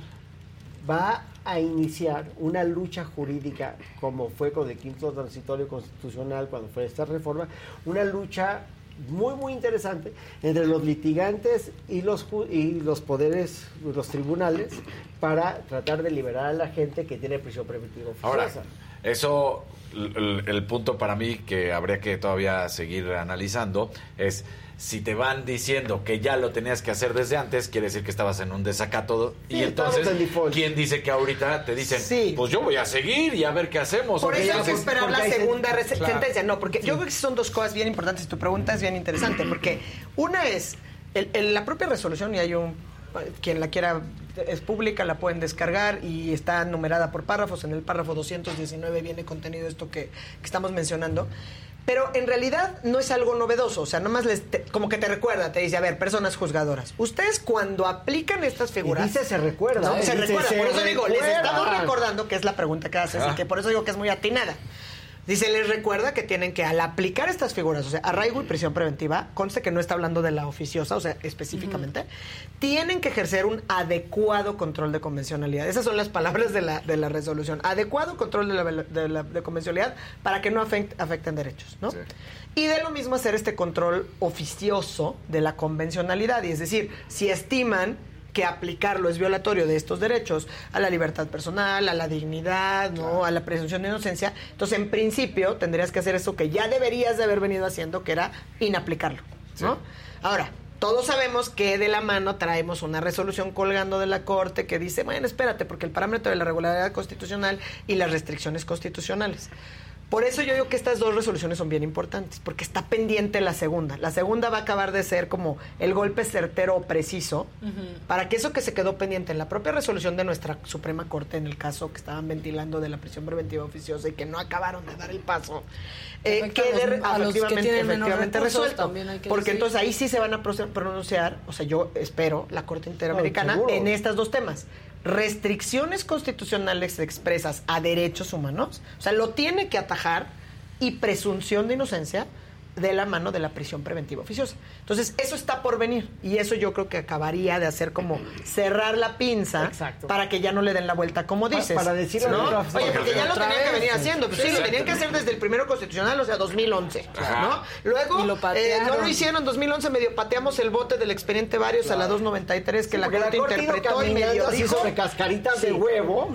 Pero, pero es un mensaje certero por dos cosas. Porque van caminando, como dices, eh, cascarita de huevo, pero tenemos una lamentable reforma del 2008, Sí. ¿no? Que incluye la figura del arraigo con una interpretación pues que también dice, ok, es restricción constitucional. Y luego la ampliación del catálogo eh, de Prisión supuestos de prisión preventiva oficiosa, ¿no? Entonces, todo eso yo creo que sí se va a cerrar la, pinta, la pinza, pero es súper importante tener presente ya, por eso digo, como que casi casi el, el encabezado es México ante la Corte Interamericana de Derechos Humanos, porque van varias cosas. O sea, va a ser una segunda sentencia condenatoria en estos temas muy, muy en este mismo periodo ordinario de sesiones. No es que sea la única. Y tenemos falta en cumplimiento de sentencias de la Corte Interamericana en otros casos como Digno Ochoa, ¿no? Claro. Donde expresamente sí se resolvió a, a temas que constitucionalmente están mal y que seguimos eh, sin, sin acabar Y de haciéndole cumplir, de ¿no? abogado del diablo. Ya dices que esto es lo que va a suceder. Pero Esperamos. supongamos que no sucede. ¿Cuál es el panorama No, no, para no, México? no, no, no. O sea, ya se llegó a esta solución No, que tú a ver, dices. esta solución, no, o sea, sí, no, supongamos, dices tu abogado del diablo, que no digan expresamente modifica tu texto constitucional. Ajá. Yo creo que por lo menos tenemos que eh, alcanzar una conclusión como la que está en este momento. Es decir, en este momento la Corte Interamericana no se pronunció ni confrontó el actual esquema de prisión preventiva oficiosa en este caso. O sea, ¿por qué? Porque en el caso no estaba sometida menciona- esa, esa, lo esa- menciona. esa figura. Pero lo Pero lo menciona. menciona. Entonces, el mandato de no repetición, que eso es importantísimo, o sea, que eso es justo, que es, la verdad es que ese es el, fa- el fallo al final del día, o sea, el no repetición, el que dejes de hacer esto, es una obligación que si se toma en serio, entonces sí obliga a ajustar este esquema. ¿no? ¿Incluye necesariamente a la prisión preventiva oficiosa? No sé. ¿No? Yo, yo, yo pienso que ahorita el cumplimiento y supervisión del cumplimiento es muy importante y hay que presionar al Estado. ¿Quiénes presionamos al Estado? Digo, la Corte tiene sus vías, pero somos quienes, quienes formamos el. Estado, ¿no? Claro. O sea, en primerísimo lugar, obviamente, los litigantes, pero pues tiene que ser la ciudadanía de decir dónde está el cumplimiento de esta, de esta resolución. Ya, ¿no? El presidente ya sabemos que va a tener una gran resistencia a que se elimine la prisión preventiva. No comparto, pero... es- Sí, no, lo ha dicho, lo ha demostrado, va a o sea, tener una no- gran resistencia. Pero déjame nada más leerte el, el párrafo de la resolución, porque aquí está, nos está, nos está proyectando lo que viene en la que sigue, y no se va a contradecir la Corte, ¿no? La Corte Interamericana va a decir lo mismo. Entonces lo que dice es, de acuerdo con lo expuesto, bla, bla, bla, bla, bla, se recuerda que las autoridades internas, al, aplicar, al aplicar las figuras del arraigo o de la prisión preventiva, deben ejercer un adecuado control de convencionalidad para que las mismas no afecten los derechos contenidos en la Convención Americana de las Personas Investigadas o Procesadas por un Delito. Es decir, como somos parte de este convenio, de esta convención, y esa convención lo que nos dice es que no podemos andar aplicando la prisión preventiva como la aplicamos en México, que pues es básicamente... ¿no? Ajá. Sí, sí, sí, Este sí, este sí. Y que aparte a los más desa- desfavorecidos, a quienes tienen menos herramientas para defenderse, Oye, Es- sí, no, y- y muy- luego e- este. Este párrafo, o sea, que está leyendo Ilan, es, es demoledor en el sentido de, bueno, por un lado la Corte es muy cuidadosa en, en cómo trabaja, digamos, hay juez mexicano que es Eduardo Ferrer Magregor que no participa en la deliberación ni en la sanción porque se hizo el así está, digamos, previsto el sistema para no sancionar al Estado mexicano o intervenir en esa deliberación, pero habla usa estos adjetivos, o sea, el que acaba de leer Ilan enfáticamente de se recuerda que las autoridades internas. Palabras más adelante dice, re- se corresponde reiterar, ¿no? Reiterar que cuando un estado ratificó el tratado internacional, o sea, dice un tratado internacional, y en Claro. este caso obviamente estamos hablando de la Convención Americana, dice, le obliga a velar para que los efectos de las disposiciones no se vean mermados por la aplicación de normas contrarias a su objeto y fin. O sea, en este caso, arraigo y prisión preventiva. Porque ya lo dijo clarito, incluso en, en la síntesis que la propia Corte saca, ¿no? Así como la Corte Mexicana saca Sí. comunicados de prensa, acabando de notificar, saca una síntesis que dice, condena al Estado mexicano por eh, las figuras, por atentar, digamos, contra la, la libertad personal y la presunción de inocencia, ¿no? Porque el arraigo y la prisión preventiva. Entonces, va de la mano jugando. Entonces, esto es previsible que exista, ¿no? Y, pues dice, al final del día está la obligación de los jueces o de las personas juzgadoras de ejercer este control ex oficio. ¿Y qué va a pasar? ¿Y qué va a pasar? ¿Qué va a pasar? En la Ciudad de México, seguramente, donde el control de los jueces es mucho más sólido desde la presidencia del tribunal, pues la presidencia del tribunal va a decir, señores, aquí no, no le hagan caso. No, va a tener que llegar a la justicia federal, ¿no? O sea, que son los jueces constitucionales. Digo, en teoría tendrían que ser todos los jueces del sistema. Y en todos los jueces del sistema, pues entra la justicia cotidiana, etcétera. Pero bueno, quienes son, digamos, jueces constitucionales, jueces americ- interamericanos del sistema interamericano, pues en última instancia estamos hablando de los ministros, ¿no? De las y los ministros, ¿no? Y evidentemente, pues esto, por eso yo insisto, obligará a replantear cómo se ha entendido esta, esta cuestión, ¿no? ¿Qué es el parámetro de regularidad constitucional? ¿Cuáles son, qué papel juegan las famosas restricciones constitucionales? O sea, porque a la luz de eh, la convencionalidad, pues una restricción constitucional que hace nugatorio o desaparece el núcleo de un derecho, como puede ser la presunción de inocencia o la libertad personal, pues no es no es no puede sobrevivir en un sistema así porque hace que no sea lógico, ¿no? O sea, entonces hacia allá vamos, yo creo que es importante y que es importante que, que, que- que las y los ciudadanos conozcan, ¿no? Conozcan que existe esta sentencia condenatoria y, y que se haga y que se baje al lenguaje ciudadano y que, ¿no? O sea, ahora sí que se, que se difunda. Pero hay personas que están hoy en la cárcel acusados de delitos de prisión preventiva oficiosa o tal vez la prisión preventiva justificada mal aplicada que se van a ver beneficiadas de Con esta esto. resolución porque pueden decir oye Y yo... no, no observaste Y luego no- que ni ha empezado su Y, y juicio. algo muy importante, porque estamos También, ¿eh? adelantándonos a que está pendiente prisión Uy, preventiva ya nos oficiosa. interrumpieron. Muchas Gracias por tu participación especial, Isaquito. Muchas gracias.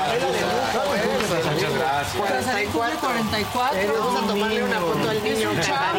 Es un niño. Más grande que yo, pero es un Sí, chavo. es un chavo. Sí, De ahí la Feliz cumple. No te ponemos las mañanitas ni las de Pedro. Infante ni ninguna. Pero ya tuve las de No queremos desmonetizar. Ya Vamos me- a hacerte tanteado. Ya con gracias. mira, ¿Ah, oye, sí? se ve bueno, ¿eh? Muy bien, ¿eh? ¿De qué tamaño? ¿Qué tal que es el, o sea, es cumpleaños y te toca partir el pastel cómetelo, para todos? Cómetelo, Es lo menos cómetelo. favorito de mi cumpleaños. ¿Sí? ¿Partir? Partir es que, o sea, no te lo puedes comer, estás en la partidera para todos. De acuerdo. Para que alcance para todos, mira ahí Muy va. bien. Sí, Oye, vaya, oye, vaya. sí, Casarín, ¿eh? ¿Qué haces? ¿Qué haces mal, Casarín? ¡Qué bárbaro! Hombre, muchas gracias. Pues feliz cumpleaños. Feliz aquí Muchas gracias, nuestros- Maquita, muchas gracias, Clau. gusto de. Consentidos, los martes la gente estaba muy feliz de Y a Fausto que lo mea un perro. Pues cuando sea Felicidades de Ni nuevo, siquiera me querían dar un abrazo. Bueno, ya nos Abrazos. vamos para comernos el pastel, El porque sí se ve bien bueno. Nos vemos el próximo martes. Ya te extrañábamos, Clau. Yo también los O sea, extrañaba. Sí, Clau, ya- nomás veíamos la bandera mexicana. Pero siempre soy muy orgullosa de mi patria, Muy patriota. ondea la bandera. Claro. Esté ahora sí que esté donde esté. Eso sí.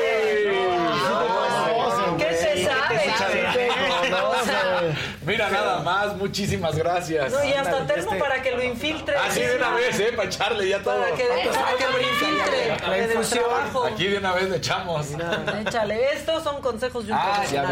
Bueno, ya nos vamos a para festejar. Bye, mañana a las 9 de la mañana aquí La nos tarjeta. esperamos en Me lo dijo Adela. Ya va a ser miércoles y sobre todo, ya va a ser febrero. Alexander Eva, Vienen los tamales. Sandrita Rocío, Edith y Arte, muchísimas gracias. Gracias, Qué rico. los Ahorita termino de leer. Bueno, besos. Besos.